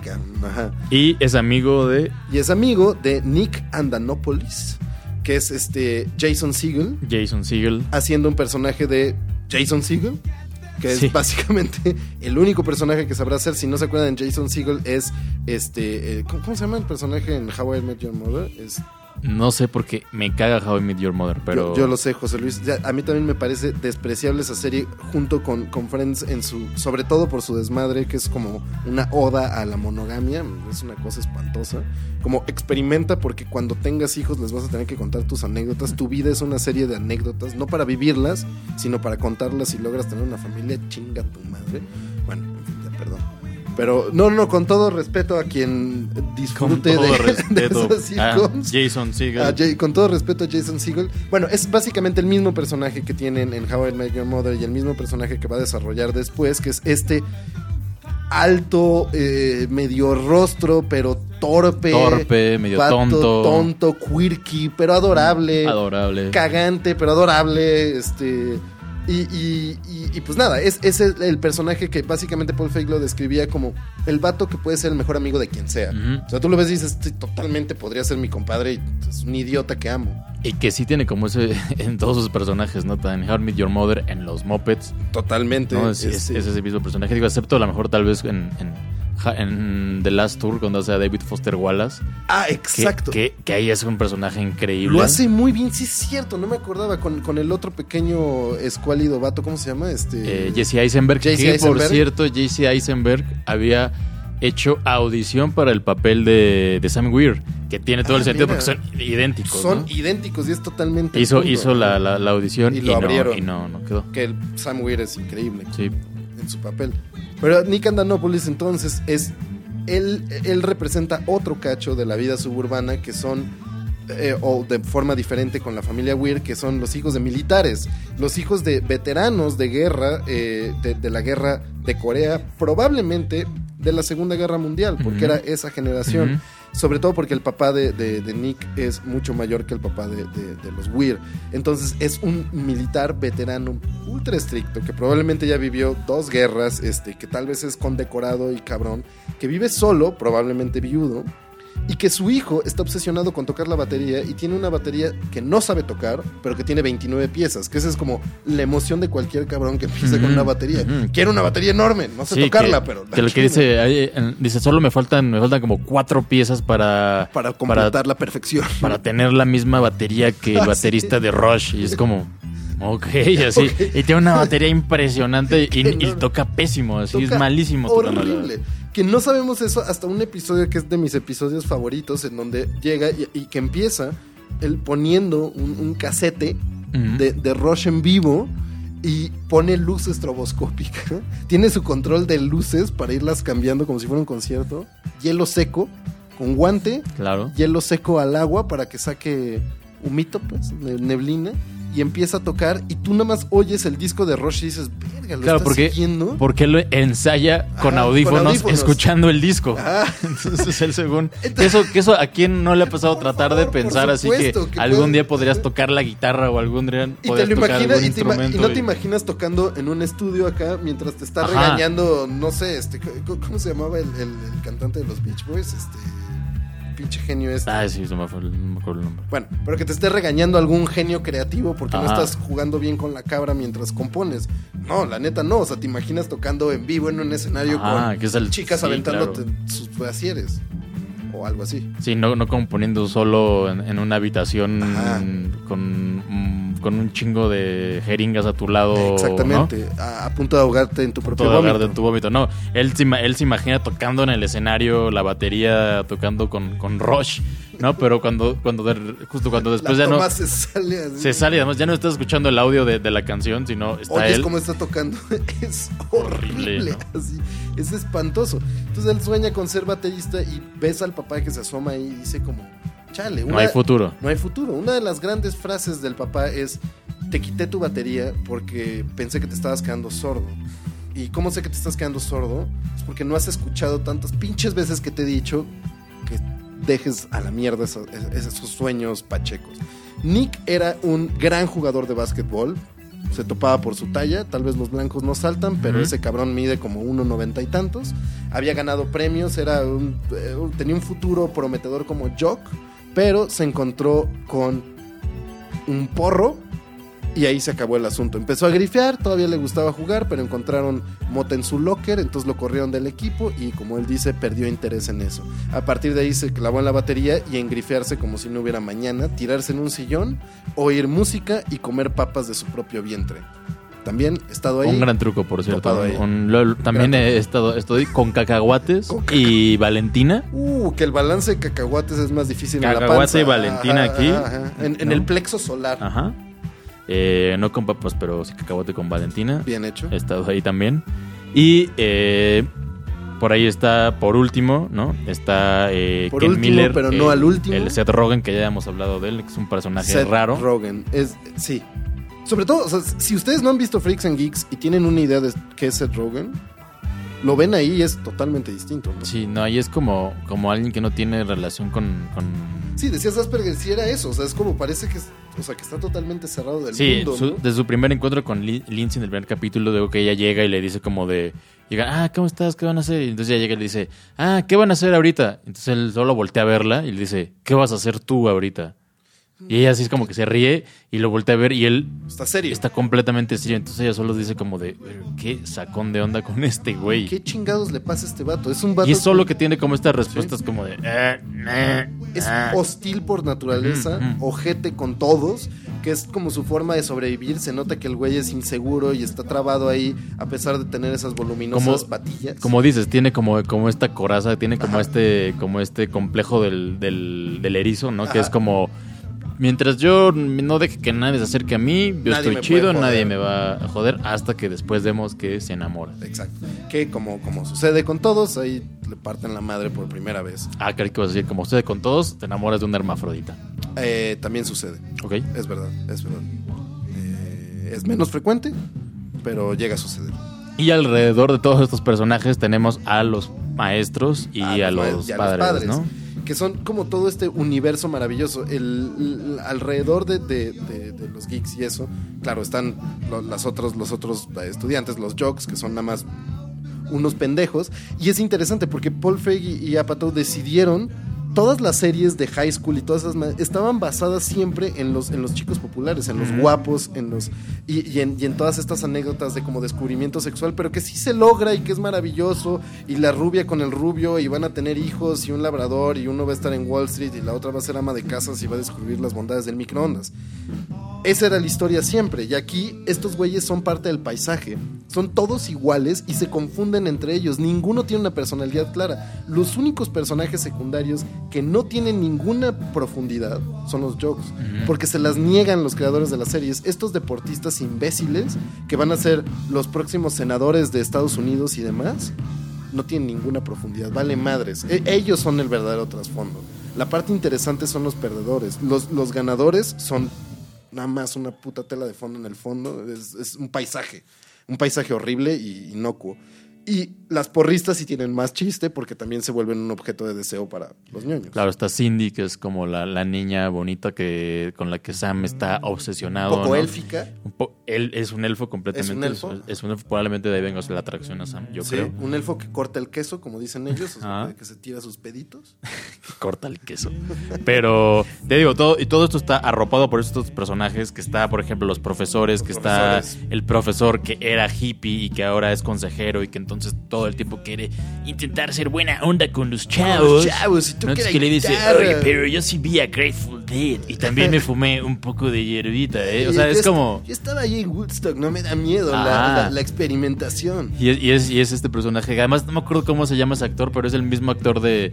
¿Te acuerdan de Loco por Locos por Mary? Ah, no, ¿No? con razón, güey. Es el vato que, que le gusta leer zapatos en Loco por Mary. es, No es así. Y, y- claro. y que está en, toda, en, toda, en todas las- los, los- en varias películas de, de estos hermanos. No, de, no me acordaba. No, de entonces- los rusos y así. no, de los hermanos de, de, ¿cómo se llama? Loco por Mary y todas estas películas de. No me acuerdo, los hermanos Algo. Fadanelli, no me acuerdo. No, no, no es Fadanelli, pero es por ahí. Sal- saludos, Guillermo. por ahí. Eh, pero sí, es este personaje, el, el- el pelón con el pelo largo, con el cabello largo, es genial. Y ese personaje todo el tiempo intenta ser buena onda con, con, con- con los chavos y intentar decirles. chafas, yo también. Les confisca la mota. que les confisca cuando dice, ah, yo también fui adolescente, como en el siglo XV. y solo Lindsay está así como súper mal viajada. Cuando les toca a Alice Cooper, los güeyes quieren Ah. quemar los discos de Alice Cooper. Además les canta la canción, o sea, porque descontextualizada la canción de Alice Cooper sonaba como muy cabrona, como 18, de, de, de, de, de, de, de", pinche oda a la adolescencia, pero pues to- tocada por Alice Cooper con sus parafernalias dementes. Cuando este güey se las canta, en verdad ven el significado patético Sí. de un rucazo como Alice Cooper tocando canciones sobre los No, 18 porque él años. tiene una banda, Ah, tiene, tiene una banda. tiene su banda y toca en un, en un bar, que es a donde en entran bares. cuando intente, cuando logran eh, falsificar unas, unas eh, Credenciales. ¿no? Eh, está, bueno, está él, está Beef, que es el, ¿no? El, Biff el- Tanner, Biff que es el de- que el de el- educación física. de educación física, que es, que es alguien, que es alguien sensible, pero que por su propia naturaleza de ser profe- profesor de educación física, Y haber sido lo un ves. jock, pero fracasado. Exacto, lo ves en estas, en estas dinámicas de a ver, vamos a ponerlos a jugar quemados los, los flacos contra los mamados. Y es como, pues claro, ¿qué va a pasar en esa, en esa dinámica, no? Ay, destrozan a los ñoños y el güey se caga de la risa. como, que ah. luego ya empieza a entender y cuando comienza a tener esta relación con Bill, porque tiene Que son ahora personas. empieza a ser su padrastro, ¿no? Exacto. Empieza a entender que son, que son personas y que son güeyes a los que no les gusta estar en esa posición, que no les parece cagado estar en Ajá, esa que posición. no está chido que ¿no? los anden Y jodiendo que no está chido día. que esos, te- ese tipo de dinámicas están arropadas por un personaje de autoridad como un maestro, ¿no? Que es básicamente toda la sociedad americana. Ujú, Toda la autoridad de la sociedad americana se vuelca a que ese esquema se reproduzca. Y también ¿a El personaje de matemáticas, que es... uh, es El profesor de matemáticas, que es un personaje genial, terrible, es un así. ojete horrible. Mr. terrible. Kauchevsky. Kauchevsky, que además eh, tiene una, una cosa ahí cuando, cuando habla con, con, el, con el personaje de James Franco que le dice como de, güey, tú No, no. estás destinado al fracaso, Ajá. cabrón. Y no te voy a dar nada. Porque tiene también, y de nuevo, estos son los recuerdos de guerra norteamericanos muy presentes. Este Kauchevsky estuvo en Vietnam. Y, y pasó su- su- su- sus años, 20 años, o sea, cuando tenía 20 años, pues, o sea, su juventud en medio de la pinche jungla, por una guerra que nadie entendía, con compañeros muy jóvenes. Y lo que dice es, en Vietnam, tipos de personajes como James Franco son los que hacían que mataran un pelotón. Entonces, él se lo toma en serio, Sí. como esta banda que jala para abajo a los dotados, sobre todo que está jalando a su atleta de las matemáticas, que es Lindsay Weir, al camino del mal, al camino de voy a acabar atendiendo en una gasolinera. Para él es una cuestión de vida o muerte. Era como estos güeyes no nada más te bajaban a su nivel, sino hacían que se muriera un pelotón. Entonces tiene un trauma ahí. Sí, pero es que, y que además es como el profesor, el profesor que está frustrado, el profesor que, ¿no? Como que, Claro. como que, que además se- es como lo ves y dices, seguro él también fue un ñoño cuando era, cuando era Sí, joven, también ¿no? lo madreaban Pero fue en- entonces el que, el que entendió como, ah, entonces tienes que ser bully sin, para sobrevivir, ¿no? Y Exacto. entonces empieza a bullear a los estudiantes, ¿no? Sí, es un verdadero ojete así. Ajá, y son estos personajes que te digo, no, o sea, es- hay lados, hay personajes más oscuros, hay personajes con más, con más tintes, pero este es un personaje, o sea, un personaje oscuro, es un personaje... muy oscuro, muy cabrón, y te digo que tiene este remanente de la guerra muy denso. Luego está un el- el- el profesor de ciencias biológicas, que es un ñoñazo, que nada más topamos una cosa que llega y le dice a, a Lindsay en algún momento, yo también fui un destacado en, en- en- en la preparatoria en todas estas materias, y ve a qué lugar llegué. Un personaje totalmente deprimente, triste, Frustrado. solitario, frustrado, con, con trajes este, color kaki horrible, que todos topamos de esos profesores. Y luego está uno que a mí me parece maravilloso, que es nada más también muy, muy secundario, pero es el profesor de literatura, porque también es este estereotipo del profesor de literatura, es súper gay, súper amanerado, súper ñoño. Y que se emociona muchísimo con, con- con cualquier cosa y anda diciendo y es, y es terrible, no tiene ninguna conexión con, con- con estos adolescentes. Pero nada más una micro referencia que pone ahí, pone, les proyectan el último día de clases la película de Romeo y Julieta, este, que es una adaptación de los años 60, que es muy interesante porque es la primera adaptación de Romeo y Julieta que utiliza actores en la edad que se suponía que tenían que tener Romeo y Julieta. Es decir, que utiliza actores, en- antes los representaba, pues, no sé, Laurence Olivier o madres así que tenían 30, 35 años, estaban representando a un adolescente de 17 años. Entonces era un poco ridículo. Y esta es la primera adaptación en película en donde utilizan actores de esa edad para hacer Romeo y Julieta. Y esa es la, la declaración de Paul Feig de Apatow de decir, güey, estamos utilizando a personas más o menos de la edad. Bueno, Sam Weir es exactamente de la edad. Sí. Pero Seth Rogen es un año Tenía más como de lo que 17. tenía 17, 18. Digo, James Franco ahora tenía, Tenía 21, y 21. la más grande que era eh, Linda Cardellini, ¿no? Tenía que tenía 23. 24. o 24, ¿no? pero que, parece que de 16. Parece digo. es que era la más grande, pero todo, lo- todo el resto del cast en general era, tiene era más o menos joven. su edad, ajá, Sí. eh, y, y eso es bastante impresionante de esta declaración. Esos son como los maestros y lo que transmite que, que al final hay un maestro más que es el, el dueño, bueno, el, el- el jefe del, del club de audiovisual que les da la El película de Mon- Monty Python y que les explica como esta curvatura de ser ñoños y es un tipo interesante. Sí, ahí. que es donde le, cuando le dice, mira, los, los atletas... ¿no? Llegan a su Ah, cúspide muy acá, jóvenes. Llegan a su cúspide cuando son los, los capitanes del equipo y tienen una novia y ya son los que están experimentando con su sexualidad. Y, des- y después de ahí, todo va para abajo. Todo va para abajo. Todo Ustedes para se la pasan mal, pero todo va para arriba. Y es como los trata de consolar, que Sam no se traga mucho ese consuelo porque dice, chale, Sí, los mejores años los voy a pasar de la chingada. Ajá. Y luego, Por último están... por último, están los papás, que ya hemos hablado más o menos de ellos y yo creo que nada más hay que subrayar a, a- a los personajes de los papás más chingones, que son verdaderamente maravillosos, que son los papás de, de Sam y Lindsay Ujú, Weir. Esa pareja es preciosa. La mamá es una ñoña sasasasasa que quiere disfrazarse para Halloween de vaquerita y entregar dulces. Que además también esta cosa de Yoda Pato, de todo este macrouniverso de Yoda Pato de Paul Fake, que ella es la mamá de, de Elena Dunham en Girls, es, en- es- es- Claro, es la, ma- es la mamá de- claro, de, ella, que cabrón. es un personaje también medio parecido, Totalmente. ¿no? Por ahí, Y- pero Mu- mucho más despiadada en Girls. Ajá, sí, sí, Ajá, Pero, pero igual es un poco eso. Y, y aquí también tiene esta madre de muy mamá de que quiere retener a sus hijos. Sí. Quiere que por, por ella detendría el tiempo y sus hijos serían siempre sus bebés.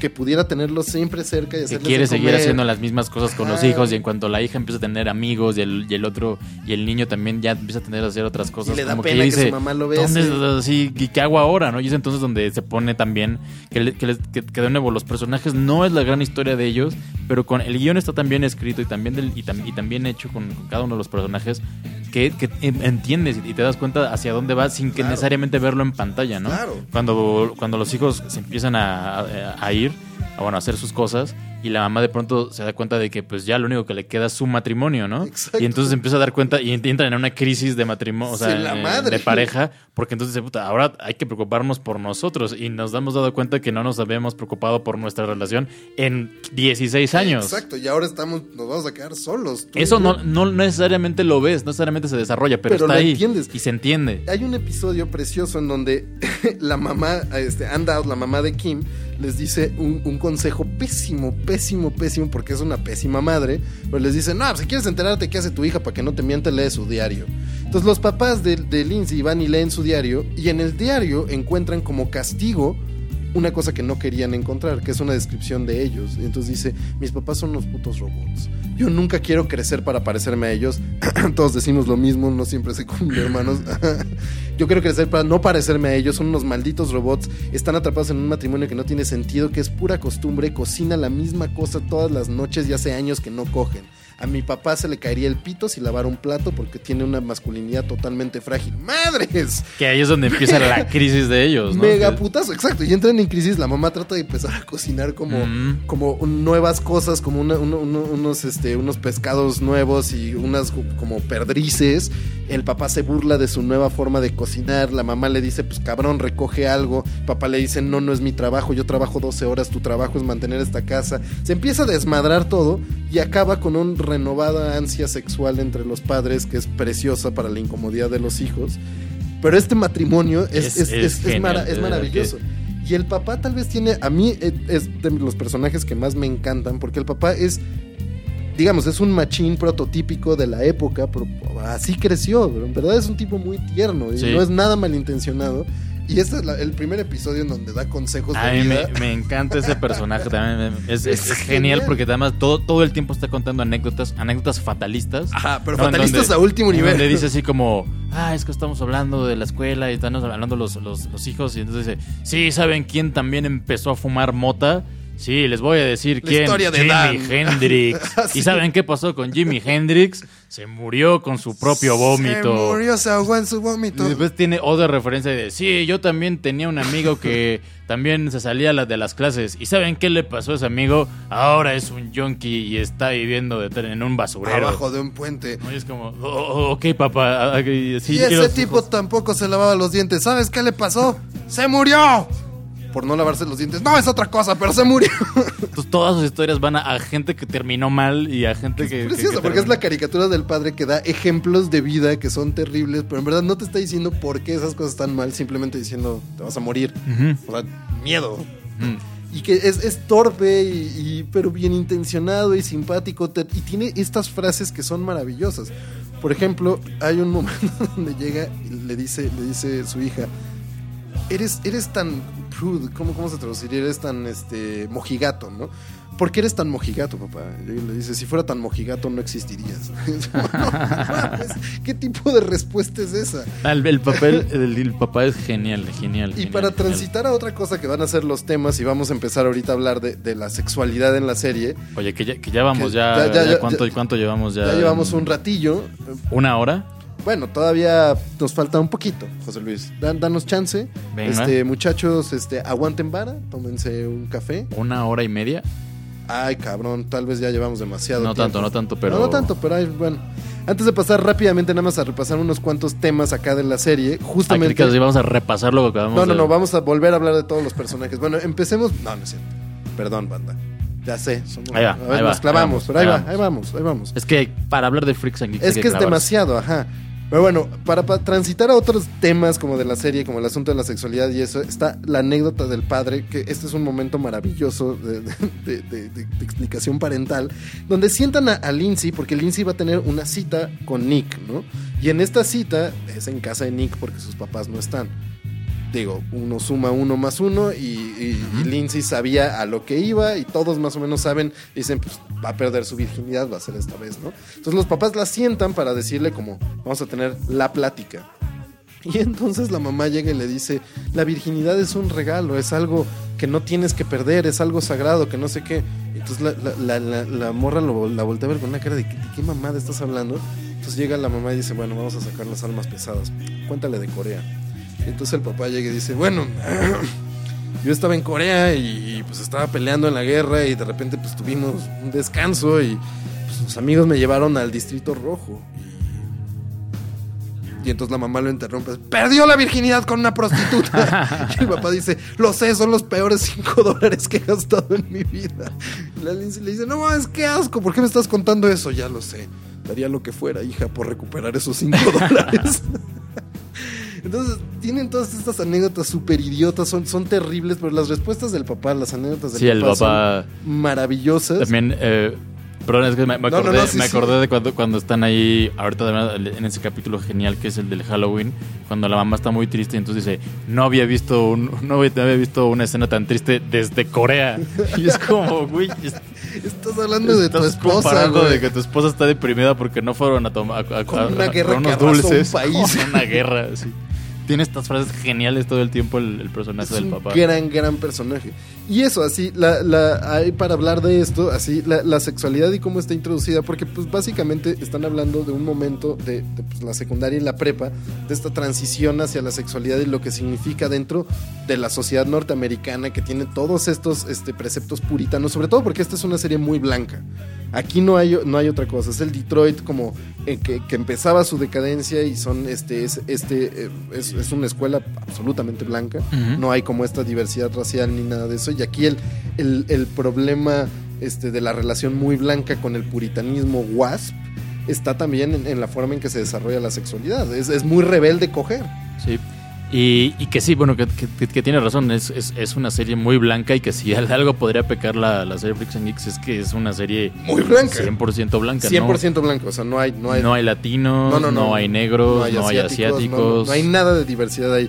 O sea, hay judíos. Son los suburbios blancos, son blancos, los suburbios blancos. blancos, blancos, blancos. Y este, y en ese sentido es muy wasp el asunto. Entonces, por eso está tan presente el tema de la sexualidad. Tienes a Millie, que es la, la ex amiga de, de, de- de Lindsay Weir, que es también una ñoñaza. Que también es un gran personaje. enorme personaje.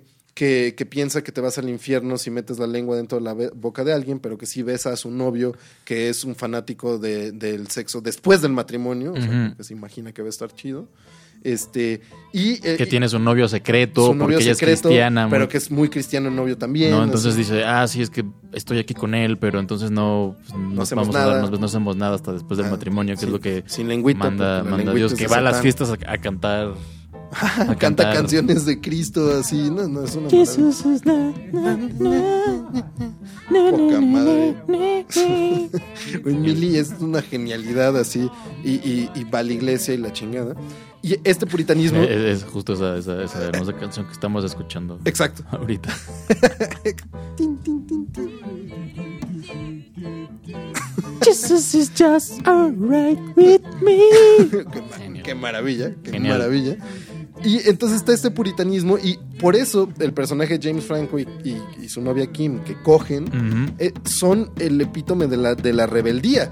Porque no hay nada más rebelde aquí que, que justo tener relaciones sexuales desde, desde la preparatoria, desde la secundaria. Todo este, todo, toda la serie es un, es un asunto también de descubrimiento sexual. Sam tiene, es, es muy entrañable ver eso porque tiene esta, esta bronca de que la pubertad le está llegando más tarde y no tiene pelos y tal vez no se le han bajado igual los huevos que a sus compañeros y tiene miedo. Un pavor real que eran las duchas, cabrón. O sea, Sí. que si es este pedo muy incómodo de la, de la masculinidad en donde pues no hay pedo, si es entre hombres, esto no es, no es, no es ninguna madre, no es sexual, no es nada, pero al mismo tiempo te enseñan toda tu vida a medir pitos. O y sea, que cualquiera que haya estado en, en- que haya estado en, en un lugar donde requiera eh, Ducha general. ducharse o los baños, que es cuando vas en la secundaria, te das cuenta también que, que, Es que el, desarrollo güey. es despiadado y el desarrollo es muy disparo, es muy güey. distinto para todos. Tú Claro. puedes llegar y de pronto decir, decir, oh por Dios. Oh, en la madre, qué pedo con el señor que está aquí junto. Sí, Como cara de niño verga de señor. Exacto. Yo tenía un compadre, el Charles. Ese güey nomás en secundaria, pero tenía barba, o sea, era un don. Y todos los demás era como, ay, cabrón. Y, y ¿qué es que además por eso es, es- es tan bello el, el profesor de Sam Weir, porque en verdad es, sí, él, él él está todavía en, en esta adolescencia que es, eh, eh, es un niño, pues es un niño y entonces cuando ves a sus compañeros ya, ay, güey, es muy grande, entonces, claro que tiene miedo de ir, a, la- ir a, la- a las duchas y encontrarse para empezar siendo el geek, siendo un geek, no siendo un ñoño, que, que, pues alguien te va a dar, te va a dar un Un toallazo, te van ¿no? a bullear y eso, pero además van a ver que no tienes pelos. que eres un niño todavía, eres un ¿no? niño Entonces sí, él no quiere, él no quiere, No ir, quiere ir- a la ducha y después el primer acercamiento, digamos, ya con, con la sexualidad es cuando eh, eh, James Franco le da un video porno y le dice, aquí está lo que tienes que saber sobre... Y al vato le parece terrible, está traumado. Ya no puede ver a la chica que le gusta a la cara, porque lo único que se está imaginando es otra cosa en su cara. O sea, no, no entiende la sexualidad de una forma como progresiva y topada, sino por este círculo de secrecía puritano y una película porno. Y que es- cualquiera que haya visto una película porno a sus tiernos 10, 11 años, yo me acuerdo, yo recuerdo, creo que el, el primero que vi fue como a los 11 años y fue una cosa, no, como a los 10 yo creo, y fue una cosa asquerosa, Sí. así me pareció la cosa más horrible que hubiera visto hasta, hasta ese entonces, era La Mancha Voraz y ese video porno. Exacto, eran ¿no? las dos cosas. Era, era difícil Sí, entender una yo cosa. me en acuerdo, unos compadres se robaron una película porno en VHS del Metro Barranca. VHS, recalco. Tenías adelantar, regresar. No era, no era esta panoplia de videos que tienes ahorita como una amalgama totalmente a elegir entre tus no, perversiones. No, hermano, lo que te tocaba era lo que había. No había de otra. Podías adelantarle, pero nada más. No, y la mía era italiana además.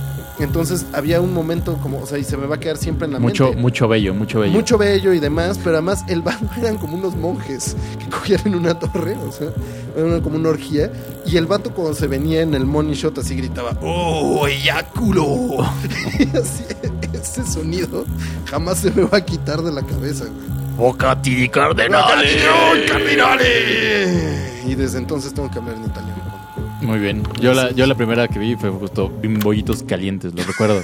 recuerdo el título como si fuera ayer. Ah, espera, fue ayer. ¡Ah, Dios No, mío! fue- Fue, gran título. Sí, fue, ah, fue una, una experiencia, Experiencia dura. eh, Este descubrimiento. Dura en varios sentidos. Sí, ¿no? Y el descubrimiento sexual de Sam siempre pasa por el trauma. O sea, cuando no se quiere duchar, por resistirse a duchar, lo, lo- lo singularizan y acaba corriendo desnudo en la secundaria, que es como una pesadilla común. O sea, llega la madre que pensabas que si eso te pasara, te Todavía, mueres, o sea. todavía tengo pesadillas como o sea, la- la- el, fin de, el fin de semana tuve una pesadilla De- similar. de- de salir desnudo. No en la escuela, pero, Pero, ajá, en el mundo, así. En el mundo. Es, es terrible, es muy Sí. angustiante. Y este güey tiene que correr desnudo en medio de la escuela y toparse con la chica que le gusta y la chingada. Al final descubre que todos le, le dicen como, no mames, qué chido, qué acto de rebeldía correr encuerado, qué huevos. Y se da cuenta que el punto no era tener o no tener pelos, tener o no tener confianza en su cuerpo, que su mamá le dijera tienes el cuerpo más bonito en la forma Mm. más incómoda del mundo, sino que si te atreves a mostrarlo balconamente nadie te puede ridiculizar por eso, que era el acto rebelde de salir corriendo encuerado. Pero en todo caso siempre está el descubrimiento sexual entre el puritanismo y la cosa muy densa de, de- de la película porno, la- las personas que sí cogen, los consejos de las personas que sí cogen, que James Franco le da la película porno diciéndole, güey, no vas a aprender nada de un libro de anatomía. Porque el güey está tratando de entender cómo funciona el sexo viendo órganos. Y que luego está tan traumado por, por eso que, el, que el, el entrenador de educación física es Tiene el encargado el de darle una, una, Una clase una express, clase rebajarle el asunto. so- sobre sexualidad. Y que vas en una escena genial donde está él y empieza como a, a explicarle.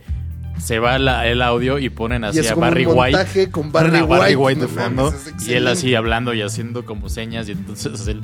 Y de pronto le hace más preguntas y él así como, ¿dónde viste eso? dice como, ah, es cuando le confiesa que vio una película Exacto. porno. Y entonces le dice, ah, ok. Ah, me- ya ya". entendí qué pedo, te jodieron es- la cabeza. Ajá, y entonces es como, además, es, es como la explicación de un hombre que con unas que tiene la sensibilidad pues de, de un puerco espín. Exacto. Entonces él, él es el que se va a acercar habla, a hablarle de sexualidad a un niño que acaba de ver una película porno. Entonces son todas es, esto, estas... es, inocuo, es incómodo, que ese es el punto central de la serie, que es profundamente incómoda y te das cuenta de esta for- la forma de acercarse al otro. En algún momento a Sam Weir, su novia, que por fin consigue estar con la chica guapa, que es algo impresionante, es de hueva. Y le quiere, y se da cuenta que tampoco no le encanta andarse besuqueando todo el día, que tampoco no es lo suyo, que el deseo es algo difuso, que le caga que le den un chupetón sin contexto. ¿Qué pedo con eso? ¿Por qué se hacía eso? Porque el chupetón era una, era una marca como de éxito, ¿no? Un trofeo que llevabas. Pero un chupetón no tenía contexto, era como, a ver, te voy a sostener los brazos, no te muevas, te voy a hacer algo que duele y no es nada sexy. Que, que, que esa, ese episodio, a mí este más uno de los episodios así más, más geniales de la, de, la, de la serie, porque justo es como Sam Weir tiene la, la idea de querer estar con, querer eh, ser novio de la, de la, De la- de una chica muy popular y de las la más bonitas de la escuela. la más bonita, de la, de la porrista, ¿no? La más Y élfica. entonces cuando la más élfica, y entonces cuando por fin, eh, después de muchas, muchas cosas, consigue que, que- que ella le haga caso, ¿no? Y de hecho, ella está, ella, ella, ella está, digamos, tiene un crush con él, ¿no? Se da cuenta de que, pues no, que no está tan divertido tener novia, que no le gusta tanto, que ella es medio superficial, que es medio controladora, ¿no? Y ella se da cuenta, y ella se da cuenta de que en realidad sí él es encantador, pero sí es un ñoño y que quiere ir a ver películas ñoñas y que a ella no le late eso. ¿No? Y, que tal- entonces- tal, vez sí le gustan los patanes y que pues tal vez divierte Y eso a mí, ellos. a mí en ese tipo de cosas se me hace que Freaks and Geeks dibuja la línea con otras, con otras series y con otras, con otras cosas, con otros productos que se han, digamos, acercado hacia el nicho geek, hacia el nicho nerd, que es como The Big Bang Theory, ¿no? Que The Big Bang Theory es una cosa completamente absurda y alejada de la realidad, en donde tres do- doc- doctores de física, ¿no? Eh, tres ñoños así eh, que, que, que viven juntos, ¿no? Bueno, que, Porque que son por ahí. amigos, ¿no? O tres, cuatro, ¿no? De pronto así te das cuenta que el doctor de física ñoño que a sus 30, 35 años sigue usando playeras de flash y así se queda con la vecina rubia, despampanante, ¿no? Redneck. que redneck, que también es medio superficial, es medio tonta, y se queda ahí, se queda con ella, y ella se queda con él, porque así, te- así son las cosas, porque así son los finales felices, ¿no? Sí, y todos, los ñoños acaban con, con, con su pareja. con y todo. pareja, todos Y con, se con mujeres porque- hermosas, porque ¿no? Y es acaban como... mostrando que no son aptos físicamente, pero, pero en realidad en el mundo, el mundo sí fue heredado por los ñoños y los ñoños ganaron. Y, y esta es una forma muy fácil de acariciarte. Aquí los ñoños no es que ganen o no ganen, es que son, y así Son. siguen. Y en su Y vida. a veces les va bien, y a veces les, va, mal, y a veces solo les va mal. Ajá, y es como todos. Es, la vida es pinche incómoda y pedorra y a Y creo que creo- y y- así y a mí es donde, donde Geeks de verdad se me hace una, una serie que, que, que puedes ver hoy y, y sigue teniendo así la, la misma vitalidad y sigue teniendo la, eh, la misma presencia, ¿no? Que, que, que no importa que, incluso no importa que se haya, se haya hecho hace 20 años y no importa que esté, eh, que esté eh, hecha como su, su trama en los años 80, ¿no? O sea, es una cosa que la ves hoy y sigue siendo, sigue estando Es, es totalmente. completamente actual. Es completamente actual. Y, y hay que hablar de eso, así ya para ir redondeando esto, justamente de la actualidad de, de Freaks and Geeks está también, o sea, no nada más en que es, es una serie nostálgica, porque Paul Feig estaba hablando de su época en los años 80, principios de los años 80, en la secundaria, y lo que, lo que él vivía y la cultura popular, por eso los cuartos de estos morros están rodeados de póster, ya habíamos hablado de Animal House, Caddyshack, Ujú. este, 1941, The Jerk, todas estas películas este, y toda esta cultura popular, eh, todo este ambiente. Pero además eh, tiene una cosa como de transición en la vida norteamericana que es como súper importante. Cindy hace parte de las juventudes republicanas en la época de Reagan. Son los morros que van a crecer teniendo a Reagan como este máximo ídolo. Este ídolo que ahora se repite una y otra vez entre los republicanos norteamericanos como el gran cambio económico y el gran auge. En la ciudad de Detroit, que acabó destrozada por ese auge, entre comillas, este, económico. Luego está esta transición de los hippies que se está acabando, o sea, se acabó la era hippie. Los hippies ya son estos abandonados que han luchado toda su vida por algo para darse cuenta que no sirvió de un carajo. Que esa es la frustración del, del maestro hippie al final de la serie. Es como, toda mi vida hice demostraciones para qué. Sirvió de un coño, ahora Reagan es presidente y después va a ser Bush. Ya, ya ahorita diría puta madre, y ahorita está Trump. ¿De qué sirvió tratar de parar estas guerras si son las guerras que se van a reproducir para siempre? El cambio estadounidense entre oír a The Grateful Dead, entre la paz, entre los hippies, entre el rock que también murió y se decepcionó, entre el punk que también se agotó en, en sí mismo, entre toda esta cultura popular que se volvió automáticamente repetitiva y, auto, y autonostálgica y la chingada. No sé, Freaks and Geeks agarra como este engranaje de los 80 y lo entiende muy bien en toda la idea de la historia norteamericana como un punto de cambio cultural muy cabrón que sigue traumándonos. O sea, seguimos regresando obsesivamente a ese Sí. momento por algo. O sea, no, digo, nosotros también culturalmente influenciados por Estados Unidos, pero la, la idea de los 80, los 90 como un pivote al que seguimos regresando es algo muy de nuestro tiempo. Y Freaks and Geeks en eso es totalmente actual. Aparte de que, carajo, captura de una forma única la incomodidad de, de una secundaria. Aunque no sea la nuestra y no sea nuestra Sí. experiencia. Ahí, ahí está esa incomodidad. Sí, hay muchas cosas que, que- que creo que Freaks and Geeks por eso se volvió una, una, una, eh, una serie de culto, ¿no? Y, y por eso sigue, o sea, la, la seguimos viendo eh, hoy como una cosa que sigue siendo inno- o sea, innovadora y que sigue siendo genial. Y porque era una, era una serie muy radical que también entiendes un poco por qué La tal vez no pudo haber sí, vivido En, en- en- en- en su época, ¿no? no era, era, no lo sé, era, era también una una, una serie que, digamos que toda esta avalancha de lo geek es lo cool llegó hasta ya entrados los 2000, ¿no? Ya una cosa mucho más actual. Y, y, y- y Freaks and Geeks era una cosa ahí, ahí como era, era, estaba adelantada a su Totalmente. tiempo, aunque al mismo tiempo estaba hablando de, de un tiempo pasado, ¿no? Pero era una cosa, era, Y es era una, pensar cosa que hace 18 diferente. años lo geek no era lo cool No. todavía. O sea, esta madre de la revaloración, lo que dices, la revaloración de lo geek es mucho más reciente. Sí, y, y- y- y digo, basta con ver cosas como Stranger Things, ¿no? Para darte cuenta que todas estas, est- es que, que Stranger Things no podría vivir una serie así sin Freaks and Geeks, ¿no? Y que llega en un momento, en un momento indicado, pues, para, para Stranger Things, ¿no? Llega Claro. en, el, en el momento que le toca y entonces se vuelve un madrazo. Claro. Y hace 20 años Freaks and Geeks no la vio, no, no la vio casi nadie, ¿no? Casi nadie. Y es muy cabrón porque también la, la influencia de Freaks and Geeks va también en otro sentido. Que, por ejemplo, yo pienso que Girls no, no- no hubiera vivido. eh, si se estrena en el 99, hubiera muerto igual Claro, que Freaks and claro. Geeks. O sea, Mad Men no hubiera podido vivir. Por ejemplo, estas producciones muy serias de HBO, serias o de comedia drama, como, como Girls. Este, se forjaron también en eso. En, en principios de los 2000, ¿qué estaba haciendo HBO? HBO estaba haciendo eh, Oz, y, y The Wire, ¿no? Después. Eran cosas muy, muy vanguardistas, muy complejas, pero que implicaban otra cosa. De, no era este- estas cosas de vida íntima y cotidiana y como mucho más cercanas a, las relaciones eh, en, un meollo de la sociedad eh, más o menos privilegiado. Eso era como la policía en Baltimore y de la, jodidez de, de las cárceles, un pedo racial muy concentrado, muy espectacular y así. Pero esta cosa de hacer dramas de la vida cotidiana que funcionen tan bien y tan satíricos y tan cabrones como, como Mad Men o como, o como Girls y eso, viene también de, de- de los huevos de esta serie de tomarse como tan en serio la vida íntima de, de Sí. las personas y no es como, no, no son unos idiotas caricaturescos, no, No. somos unos idiotas caricaturescos en nuestra adolescencia, somos personas como en formación y, y que tienen historias interesantes y importantes y cagadas, incómodas y raras. Sí, y que creo que es imposible también pensar en la televisión como la vemos ahora, ¿no? O sea, que sí hay momentos críticos de la televisión, como podría haber sido Twin Peaks, ¿no? Que Twin. Peaks es para, para, para cosas como True Detective, ¿no? Lo que Exacto. tal vez Los Sopranos fueron pa- para cosas como Breaking Bad. Exacto. Creo que, que Freaks and Geeks es una serie que es básicamente la, la semilla en donde germinan todas estas cosas de nuevo. Ya, ya sé que lo dije muchas veces, pero de nuevo está Stranger Things como el gran ejemplo. Está. The Big Bang Theory, ¿no? Como todos esos productos Bueno, no existirían hoy si Big. Mouth ahorita, una muy buena serie de, de Nicholas Kroll sobre crecer y sobre la pubertad. Es el dilema de Sam Weir una y otra vez. O sea, son ahí tomadas de ahí exactamente. Y entonces, bueno, Freaks and Geeks dejó un legado enorme.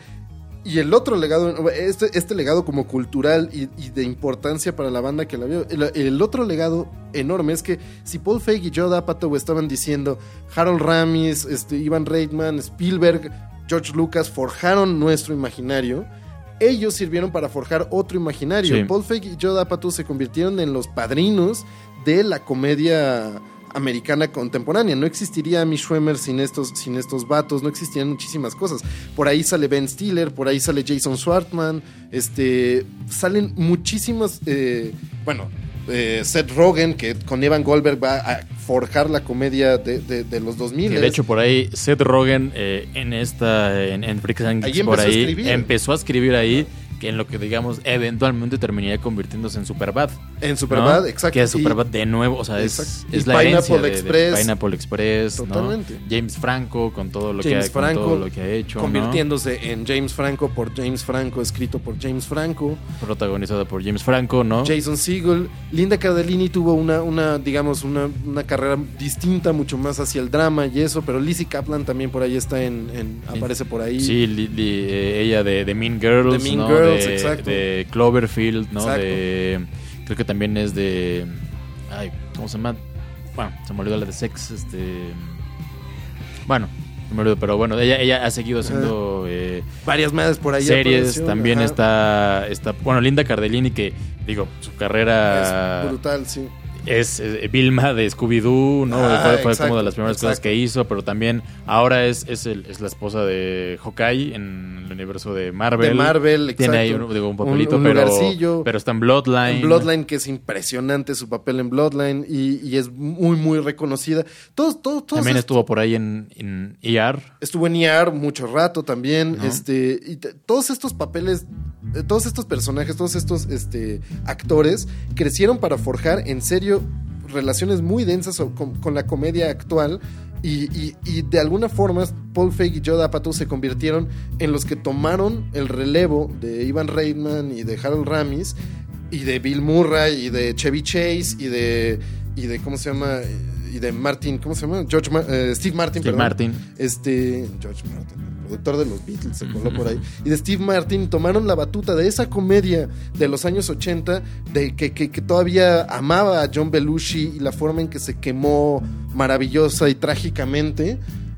A hacer lo que conocemos ahorita como la comedia autodespreciativa gringa más, más imaginativa como Superbad o como Pineapple Express, que fueron estas cosas geniales. Y luego Trainwreck y luego Wedding, este... Knocked Up, este, con- Knocked Up, con eh, Seth Rogen, Virgen a los 40. Virgen a los 40, este, Que- Bridesmaids. Que, que, que además Virgen a los 40 también es viene también de esta cosa de Paul Feig, que Paul Totalmente. tiene ahí un par, un par de memorias que escribió, Sí. que es una sobre su... su- sí, que una su- se llama como eh, Deja de patearme, una Ajá, cosa que así, es ¿no? sobre su vida en la escuela, ¿no? Que, es básicamente Freaks and Geeks, Ajá, que es ¿no? Deja de patearme. Y la otra que se llama que se llama Cómo me convertí en un virgen a los 24 años, ¿no? Que es Está- que justo es- esta eso es- historia eso- de ya de ñoñería adulta que la vemos reflejada en la película de Yoda Pato de Virgen a los 40, que es como ser ñoño no es no es un, un- a veces no no, o sea, no es un estado eh, de edad, pues no es un Sí, estadio, claro. no es un, no es- no es un estado temporal. No, eso, eso no, no lo es una, sobrepasas. es una cosa, de- es una, es una es parte de tu vida, Por pues, ¿no? supuesto, y piensen en... Y no necesariamente tienes que acabar siendo No, no. virgen a los 40, pero, No. es, pero relata la ñoñería en, en ya cuando eres adulto también. ¿no? Ñoñería trascendente, exacto, Sí. no lo pierdes. Y piensen ahorita en, en- en personajes de la comedia como Kristen Wiig, este, este Ben Stiller ahorita haciendo más como Mumblecore y esas cosas, pero Melissa McCarthy, eh, Seth Rogen, to- todos estos vatos no existirían así como Como los dices. conocemos ahorita sin Paul Feig y, y Joe Apatow. Evan Goldberg, que, Evan que- que Goldberg. además él hizo la, la secuela espiritual, protagonizó la secuela espiritual de, de Freaks and Geeks hecha por Yoda Pato. Sí, la- ¿cómo se llama? Este, Undeclared, ¿no? Undeclared, ¿no? Ajá. Donde también sale Jason Segel, donde también Exacto. por ahí sale Seth Rogen, ¿no? Entonces, que era una, una secuela espiritual que de nuevo, fiel a la, a la, a, a la tradición de Paul, de Paul Feig y de Yoda Pato, fue cancelada en la primera temporada, ¿no? También, también una cosa ahí rara. de Neta, la- sí tienen, un, tienen, tienen una capacidad enorme para el éxito estos güeyes y para marcar época. Pero al mismo tiempo ha- han sido despiadados con Sí, ellos. que o yo, Yoda Pato ha encontrado su, su nicho en el, en- en- el cine, ¿no? En el también, cine, exacto. también tiene esta genialidad de funny people, ¿no? Funny People, que es brutal. Si no han visto esa película con, con Adam Sandler y Seth Rogen, Si, si creen, o sea, si odian a Adam. Sand- Adam Sandler como la mayoría de las personas eh, ¿no? decentes decentes, ¿no? La mayoría de personas que tienen dos, dos dedos de, de frente y temor a tienen Dios. que ver esa película porque en esa película creo que puedes contar tres o cuatro películas con, con Adam Sandler que, que valen la pena, tal vez cuatro. Sí, o sea, puedes, ¿No? puedes topar, o sea, si quieres en la nostalgia poner ahí a Happy Gilmore, ok, te la acepto. Ah, pero Wedding después, Singer, Wedding Singer. Wedding Singer, por supuesto, y después, pues Punch Drunk Love de, de Paul Thomas Anderson. Y Funny People. Y Funny People, que Funny People es brutal, o sea, no es una película cagada, es, bueno, o sea, sí es cagada, pero no, es culera. Es, es- es, es- es culera. culera. Y, y es como la idea de atrás de la comedia, también hay como esta madre muy, muy pinche depresiva. Y- es necesaria. Y que Yoda, Yoda Pato de nuevo es, fue el que el- la, la- la persona que, que atrás ayudó a, digamos, a, a que Elena Dunham llegara a, a HBO a hacer esa genialidad que se llama Girls. Girls. ¿no? Él produjo esa serie, él ahora hace Love, que, que ya, ya, ya acabó en, en- en- o acabar en Netflix en su última temporada, ¿no? Tres temporadas tuvo. Ajá. Eh, y, y Paul Feig, que lo más reciente que ha hecho por ahí es eh, la película de Ghostbusters. Hizo la, película de, Ghostbusters, este, hizo varias con Melissa McCarthy, ¿no? La de I Spy, la de este... Ay, se me fue ahí, pero tiene, tiene, tiene varias con Melissa McCarthy, que fueron las últimas que hizo, y acabó con, con Ghostbusters. Y Dirigió varios capítulos de The Office. dirigió, es que Varios de los ahí, es- mejores ahí capítulos está de la The cosa, Office. es, es lo que les iba a decir, el legado en televisión de Paul Feig es, topen esto, o sea, The Office, Arrested Development, este, Weed. Weeds, así, es, es muy impresionante lo, lo- lo que hizo en, en- en televisión Paul Feig. O Parks and Recreation Parks también, and Rex, o sea, ya nada más con Parks and Rex, este... Freaks and Geeks, The Office y Arrested Development es la formación de comedia en televisión del- de, los 2000, o sea, no hay más.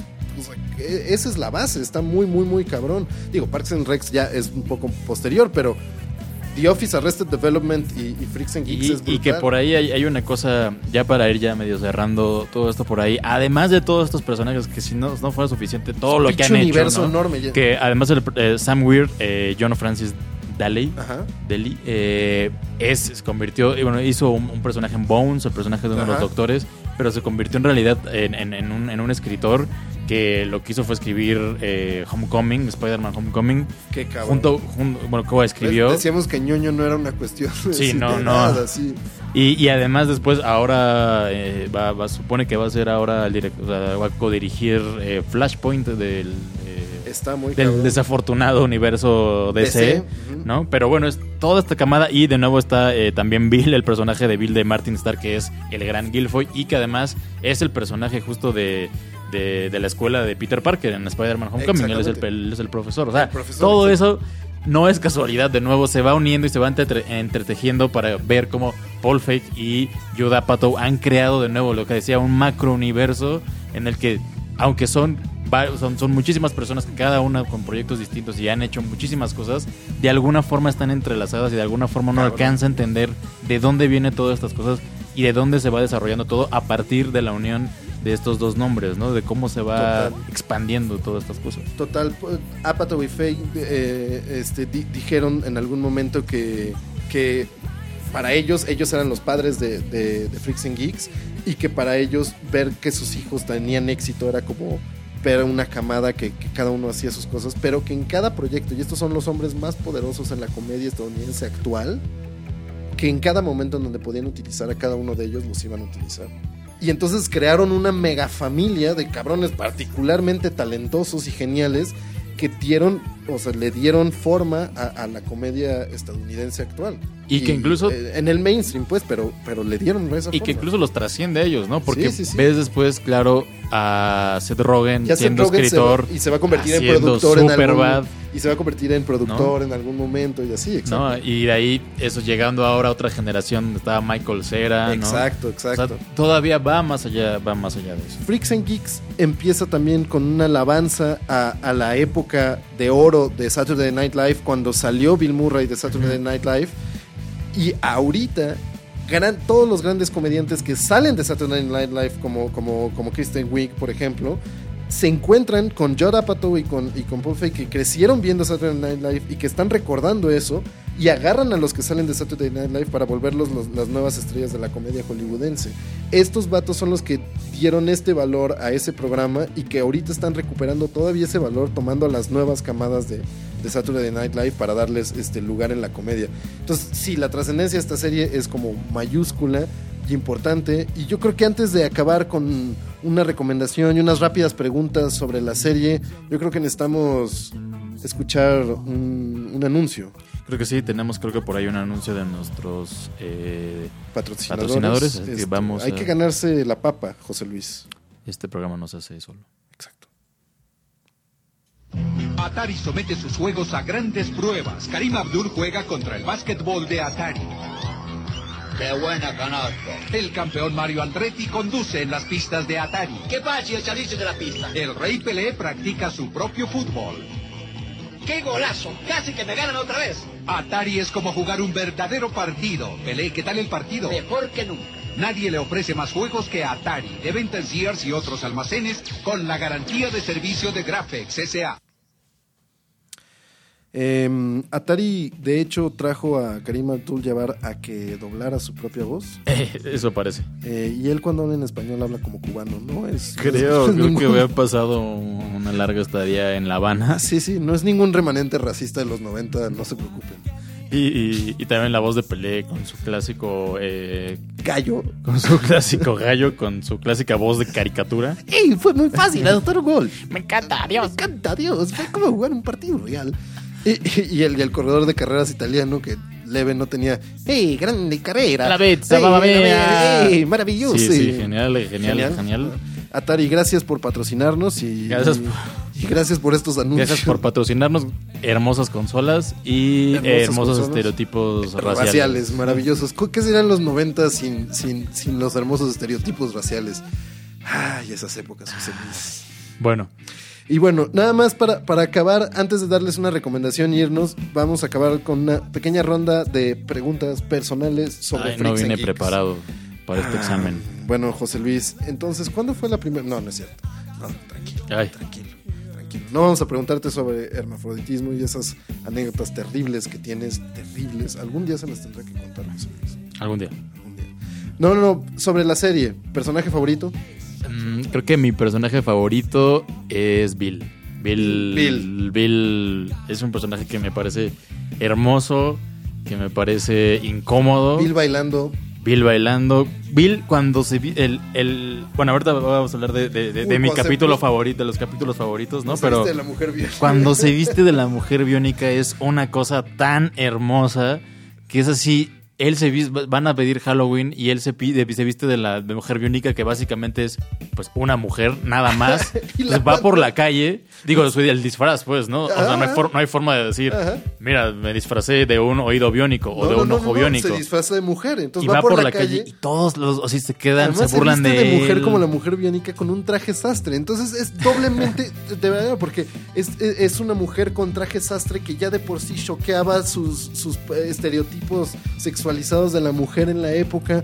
Y además es un güey adolescente vestido de mujer en Halloween. Es eh, me parece maravilloso, maravilloso Bill. Y en ese episodio en, en especial así es, es, es genial. Además donde dice cuando está como viéndose al espejo y está así como de No, contestando el teléfono y, le- y le dice como de, ah, sí, claro, ¿qué? Habla más fuerte, no te escucho, déjalo cambio a mi oído Oído biónico, biónico. que ese es en realidad su disfraz, pues, su disfraz es de una actuación. Y lo cambia al oído biónico y es como ¡Ah! No grites. No grites, acuérdate que estás en mi oído biónico. Y luego se toca el, el pecho así, Se todo con relleno y dice, esto no es biónico, esto es natural. Es Todo genial, es, soy es genial, genial. Y Bill me parece una cosa hermosa, un personaje bello, ¿no? Así un personaje raro, ¿no? Hermoso en, eso- en, en- en su, en naturaleza rara, ¿no? Y también me parece así como, no sé, como una, un, un personaje entrañable en el cual creo que representa lo mejor de, de, de, de Freaks and Geeks, que es una cosa que sí es divertida, que sí es dueña, pero que también muestra estas cosas raras y estas cosas incómodas de lo que Y es, lo que es crecer y, tristes. y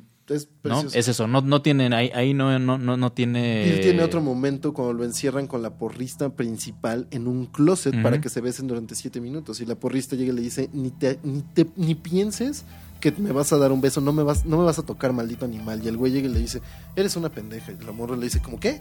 You're a jerk, eres una pendeja. ¿Por qué piensas, o sea, por qué piensas inmediatamente que yo te quiero besar y que yo te deseo? No hay una cosa que menos preferiría hacer en el mundo ahorita que besarte. Eres una persona absolutamente desagradable y yo no quería estar aquí más que tú querías estar aquí. La neta me cagas y podría ser buena onda conmigo y hablar como persona. Y empieza a contarle cosas y le empieza a decir, me río todo el tiempo porque veo películas en mi cabeza y las repito una y otra vez, entonces siempre me estoy contando chistes, que es precioso. Y la chava acaba besándole, dándole, un fajezote por, por, por, por cariño y por nada más aprecio a como su sinceridad y como... Y es precioso. Es precioso, Bill es un personaje. personaje. ¿Cuál es tu personaje Mi favorito? personaje favorito, yo creo que tiene que ser el, el papá Weir. Así me, me parece algo como maravilloso. Que, porque además representa como toda esta inocencia americana que luego, luego tiramos mierda muy a lo gratuito porque pues es lo que dices. Es como, ¿cómo puede existir personas educadas y, y normales que son republicanas y que podrían apoyar a, a este imbécil de Reagan o que podrían acabar votando por Trump? Y luego topas que también hay esta como enorme inocencia en estas familias medias americanas. El papá es un tipo absolutamente bien intencionado, que tal- vez están todas desplazadas sus intenciones. Y es un, y es un machín básico, y es un vato bastante obtuso, y políticamente es espantoso y conservador, pero al mismo tiempo es lindo y entrañable y eso, y te, te da la idea en todo este espectro que no todas las personas que no piensen como tú son seres despreciables, sino como es gente muy linda y cariñosa y que vive en su propio desmadre. Aparte que tiene las respuestas cómicas más cagadas Tiene- de las... Me, me raya. Las anécdotas, las peores anécdotas. Ah, de cómo gastó sus 5 dólares, me parece maravilloso. ¿Capítulo favorito?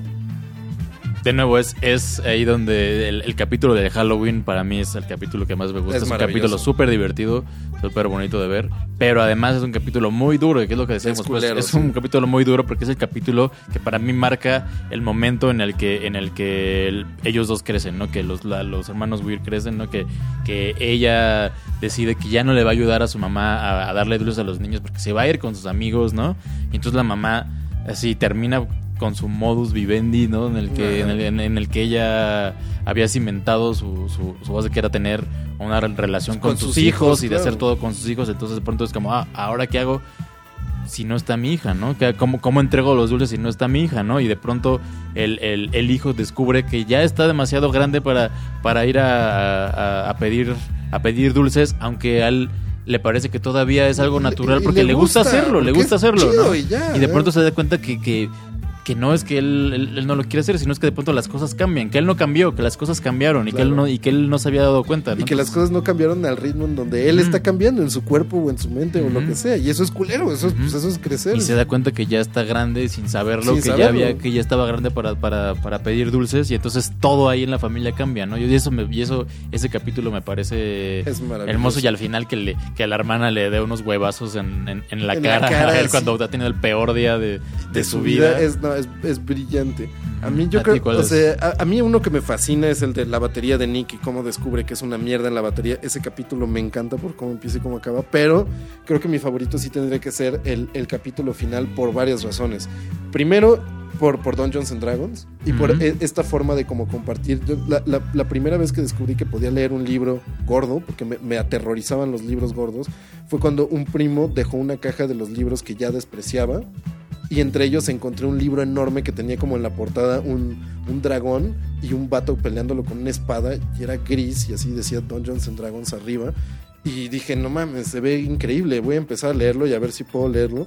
Y lo leí todas las 900 páginas y después leí toda la saga del Minster de Dungeons and Dragons y me, superclavó y de ahí leía Tolkien y, y de ahí de repente como los libros no eran algo intimidante, sino como algo muy, muy chido, como que decías, no mames, que no se acaba yo leía Tolkien en los recreos de la secundaria. Te digo, te digo que me sorprende cómo no me verguearon más. O sea, neta, no lo puedo creer. Creo que tuve buena labia en algún momento. O, o era. No, no te podía decir que era escurridizo que corría rápido, porque a pesar de tener un genio para la gimnasia artística, no soy particularmente rápido. Sí, yo, yo leía, yo leía Tolkien en los recreos de la secundaria, no es una frase que se escuche no, muy no, seguido. no, comúnmente no, así, no. Ajá, y además llevaba mis libros gordos de Minotauro. No, no, no, o sea, sí, sí era sí, para que me rompieran los hijos. Entonces, esta madre de Dungeons and Dragons, y lo que me parece muy bonito es como, como Daniel Desario llega para jugar con ellos y tiene un duende que se llama Carlos, es un maravilloso nombre para un duende, y que se la pasa muy bien contando historias, porque eso es lo que era Dungeons and Dragons, como contar historias y compartirlas y vivir una segunda vida que no era la que tenías. Y topas que el tipo más chingón, que tiene la vida más chingona en principio de la, de la preparatoria, también necesita escaparse de su vida chingona, porque ningún vida, ninguna vida idealizada es una vida ideal. Ujú. Y esa idea es preciosa y me encanta. Y por el final, que el final de, de Freaks and Geeks, o el final que le dieron de Lindsay escapándose para ir a ver un tour en Texas de The Grateful Dead con Kim, que ya es su amiga entrañable, que va a ser Sí. su amiga para toda la vida, y que ella le da la posibilidad a su amiga, que no tiene posibilidad de salirse y que probablemente se vaya a quedar atrapada en Detroit toda su pinche vida. Lindsay, que sí puede salir, puede jalar a su amiga a ir a recorrer y ver otras cosas y ella misma descubrir otro lado. Sí, Es que además, precioso. que además Lindsay iba en teoría un día Ah, a, a- a la un Universidad de Michigan de a, no sé qué a madres. recibir una educación especial, una, más un curso porque ella es muy inteligente, ¿no? Y al final termina yéndose de pinta, bueno, pues. A, un, a, una, a una gira con, pa- para ver unos conciertos de The Grateful Dead. Y el Además, final, y el final lo es, último de The y el Grateful final Dead es, y el final es donde se va ella con el, camión, se van en la combi. En la del- combi hippie. de, de los fans de, de, Grateful Dead y se van y ahí termina Se el Freaks and Geeks termina ahí la serie no iba a terminar ahí digamos pues la idea era que siguiera y que hubiera más cosas Claro. pero ahí termina y te digo que lo curioso de este final. capítulo es que está hecho a media temporada que ya habían pensado en ese final querían darle un final Paul Fake quería darle un final eh, digamos que, que- que de alguna forma tuviera consistencia para, para la serie y me parece que es un final hermoso no solo por, o sea, no solo por, por cómo termina la historia de, de, de, de Lindsay, sino también porque básicamente es eso como la incertidumbre de a dónde va y qué le va a pasar, que es como la incertidumbre de cuando eres adolescente, cuando vas a acabar la preparatoria y no sabes, no tienes ni puta idea de qué vas a hacer con tu madre, ¿y vida. ahora ¿no? qué va a pasar? güey? Sí, nunca sabes qué va a hacer No, de tu vida, sabes, pero, pero hubo- en ese momento en el que estás así al borde de... hubo todo un momento en donde decidieron por ti, en donde todo era una inercia y más o menos te decían por dónde tenías que ir y ahora de repente tienes que decidir que tu decisión es menos libre de lo que crees, pero de todas maneras de repente te toca a ti tomar rumbo de qué chingados quieres y, hacer y es y ese final creo que lo, sí lo, lo, lo representa Perfecto. de forma hermosa y perfecta. Y que por ahí ya para terminar había alguna vez Paul Feig habló con, en una entrevista con Vanity Fair y habló de lo que le hubiera gustado que pasara en la segunda temporada, que tuvieron algunas Sí, ideas y que, y que bueno, que era que eh, Daniel Desario iba, iba a ir a la cárcel. Sí, ¿no? drogas Que- y republicanismo también republicanismo, ¿no? Que, que Sam iba a entrar a un, a un club de, de- de actuación, ¿no? De teatro, ¿no? Eso sonaba totalmente ¿no? Que pues sí, o sea, había varias, varias por ahí historias marcadas eh, para los personajes que nunca, que nunca se hicieron, que nunca se pudieron eh, plasmar. Por ahí creo que había una idea de un musical, de poder hacer, retomar la historia de Freaks and Sí, Geeks de en repente se, se juntaron este el, el cast y ahí estaba, pero Hay un documental. Hay un documental que acaba de salir, salió en julio de este año y, y ahorita, este, pues básicamente está muy cabrón porque el legado de Freaks and Geeks es esta maravilla de primera temporada, pero como todos estos personajes siguen vivos y siguen creando y Guilfoyle es Bill y, y- y Jason Segel es Jason Segel y Linda Cardellini es, tiene esta carrera que es muy brillante pero discreta en su desmadre y Paul Feig y Judd Apatow siguieron su, su, su, su rol como grandes padrinos de la comedia. Freaks and Geeks vive como muchísimo más allá de lo que pudo hacer la serie y tiene madera de culto, tenía madera de culto instantánea. Sí. Adelantada a su tiempo, genial, nostálgica, brillante, que se acabó demasiado rápido e injustamente. Se tiene que ver, es algo que definitivamente se tiene que ver. 18 capítulos, tiene la única temporada, así que Véanlos, Está- véanlos de corrido, así tienen que toparlos. Y bueno, antes de irnos, mi José Luis, Ujú. vamos a darles una pequeña recomendación también de, de Paul Feig. la recomendación de la semana. La recomendación de la semana y es que vean esta serie, sí, es, es de Yahoo. Ya sé, ya sé. Yahoo sirve de algo más que para darles a, a sus padres y tíos unos mails demasiado largos. Yahoo también en algún momento hizo series y chale, pues como, como suena, ¿no? Les fue mal. Pero Paul Feig hizo una cosa como de, de- de- de- por, su- por sus huevos, o sea, por, su gusto, que se llama este, Other Space. Y Other Space cuenta la historia de un grupo, haz de cuenta que hay una flota intergaláctica como en Battlestar Galactica o como en Starship Troopers, y este es un grupo de, tripulantes que son unos idiotas, es la peor nave de la flota y por alguna razón ahí medio cósmica acaban perdidos en los confines más alejados del espacio. Es imposible que regresen, pero tienen cosas para vivir perpetuamente en la nave. Entonces están nada más flotando a la deriva, siendo unos idiotas y viviendo ahí. La primera temporada que está ahí en Yahoo es brillante, increíble y como la buena suerte de Paul Feig, la cancelaron. Eh, La, la gran eh, maldición que tiene para hacer Paul Feig en la televisión.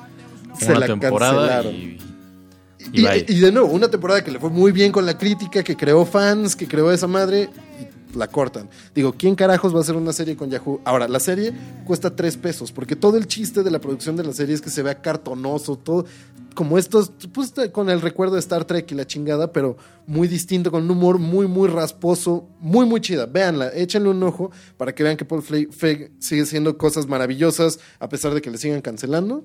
Y él dijo en algún momento que aunque fuera con su pinche celular, pero que va a sacar una segunda temporada de esta, de esta serie. Y ojalá lo haga. En serio, es muy, muy buena y es una verdadera lástima. Bueno, por suerte ahora ya no es 1999 y se pueden seguir haciendo cosas. Se pueden hacer cosas. Y, y bueno, a pesar de las dos horas que casi estuvimos ya hablando, que ya es el programa, por eso el programa más largo, yo creo, todo lo que hemos hecho. Acabamos de romper el récord. Este, Eh, nuestro- nuestros amigos, este, el John y el Pellizquer, eh, aquí en la producción están mal viajadísimos. Sí, Este Pellicer ya su café se hizo uno con, con su copa esta de Unicel. Eh, se ve frío y asqueroso. Le acaba de dar un trago. Tal vez ya lo rellenó de whisky. No sé cómo nos aguanta. que hay que, que hay que mencionarnos al gran Pellicer en el, al maestro Cristóbal Pellicer en el audio. En el audio, A nuestro querido John, Jonathan en, en el video y a, y a Gil que ahora está pues en un lugar mejor, Gil está en un lugar mejor, con eso nos referimos a TJ. a Los Ángeles. o- ah, o Tijuana, o no sé dónde esté, pero bueno. Por, por ahí ah, está en la zona. Sí, por Entonces, ahí. Si, si ven por ahí a, también- a un pequeño ser tatuado y, y, y debrayado echando infierno, salúdenlo. Posiblemente también. es el Gil. también está siempre está aquí en la parte de video y, y bueno pues ya no nos hubiera gustado platicar mucho Horas más, más. Eh, tal vez después a lo mejor hagamos por ahí alguna otra cosa de Freaks and Geeks pero bueno es es imposible hacerle justicia a una serie como esta en, en- en un par de horas no Eh, lo único que creo que queda decir es véanla si no la han visto véanla por favor háganse un favor y, Y vean véanla. esa obra maestra de la Y televisión si ya la vieron, háganse Hay otro favor y ver. vuélvanla a ver, porque neta, cada vez que la ves y con el tiempo que pasa entre cada vez que la ves, encuentras cosas nuevas y te identificas con nuevos personajes. Luego está muy loco que te identificas con gente de diferente Sí, edad. que te puedas identificar ya no con ya con ya con ya no con Sam o con James Franco sino tal vez después te identificas con el papá Ah, exacto, y ahí ya se pone un poco o con serio. el maestro hippie O con el maestro hippie, exacto. Cuando yo, cuando yo llego, ¿qué pasó, chavos? ¿Con dónde está el cotorreo? Y ya me mandan a la Qué sacón chingada. de onda, ¿no? Qué sacón de onda, qué milanesas. Y, y- y pues ya, entonces, ya saben, quieran, quieran a, a sus amigos que hablan como, como tíos mal viaje. por favor Por favor, este, respeten a sus maestros de matemáticas. Vean para los dos lados como cruz en la calle. Vean Freaks and Geeks. vean Freaks and Geeks. Y no olviden escuchar Color Hormiga. Está eh, disponible en Apple Podcast en iTunes. Está disponible en la aplicación de Google Podcast. Está disponible en YouTube en la página de Código Spaghetti y ya cuestión de cuestión de nada Próximamente. cuestión de nada ya próximo en cuanto nos autorice señor Spotify también estaremos en Spotify si están escuchando esto en el año 2089 ya lo ya lo aprobó Sí, ya, ya, lo está en. Spotify, pero si lo están escuchando en el 2018, apenas vamos ahí. Y si lo están escuchando en el año 2089, créanme, se ven muy chidos con sus tres brazos. No olviden, esa moda sí sirve. Pues fue todo. Eso fue todo. Nos vemos, gracias por escucharnos. Nos vemos en el próximo mucho. Color Hormiga, el próximo jueves. Eso.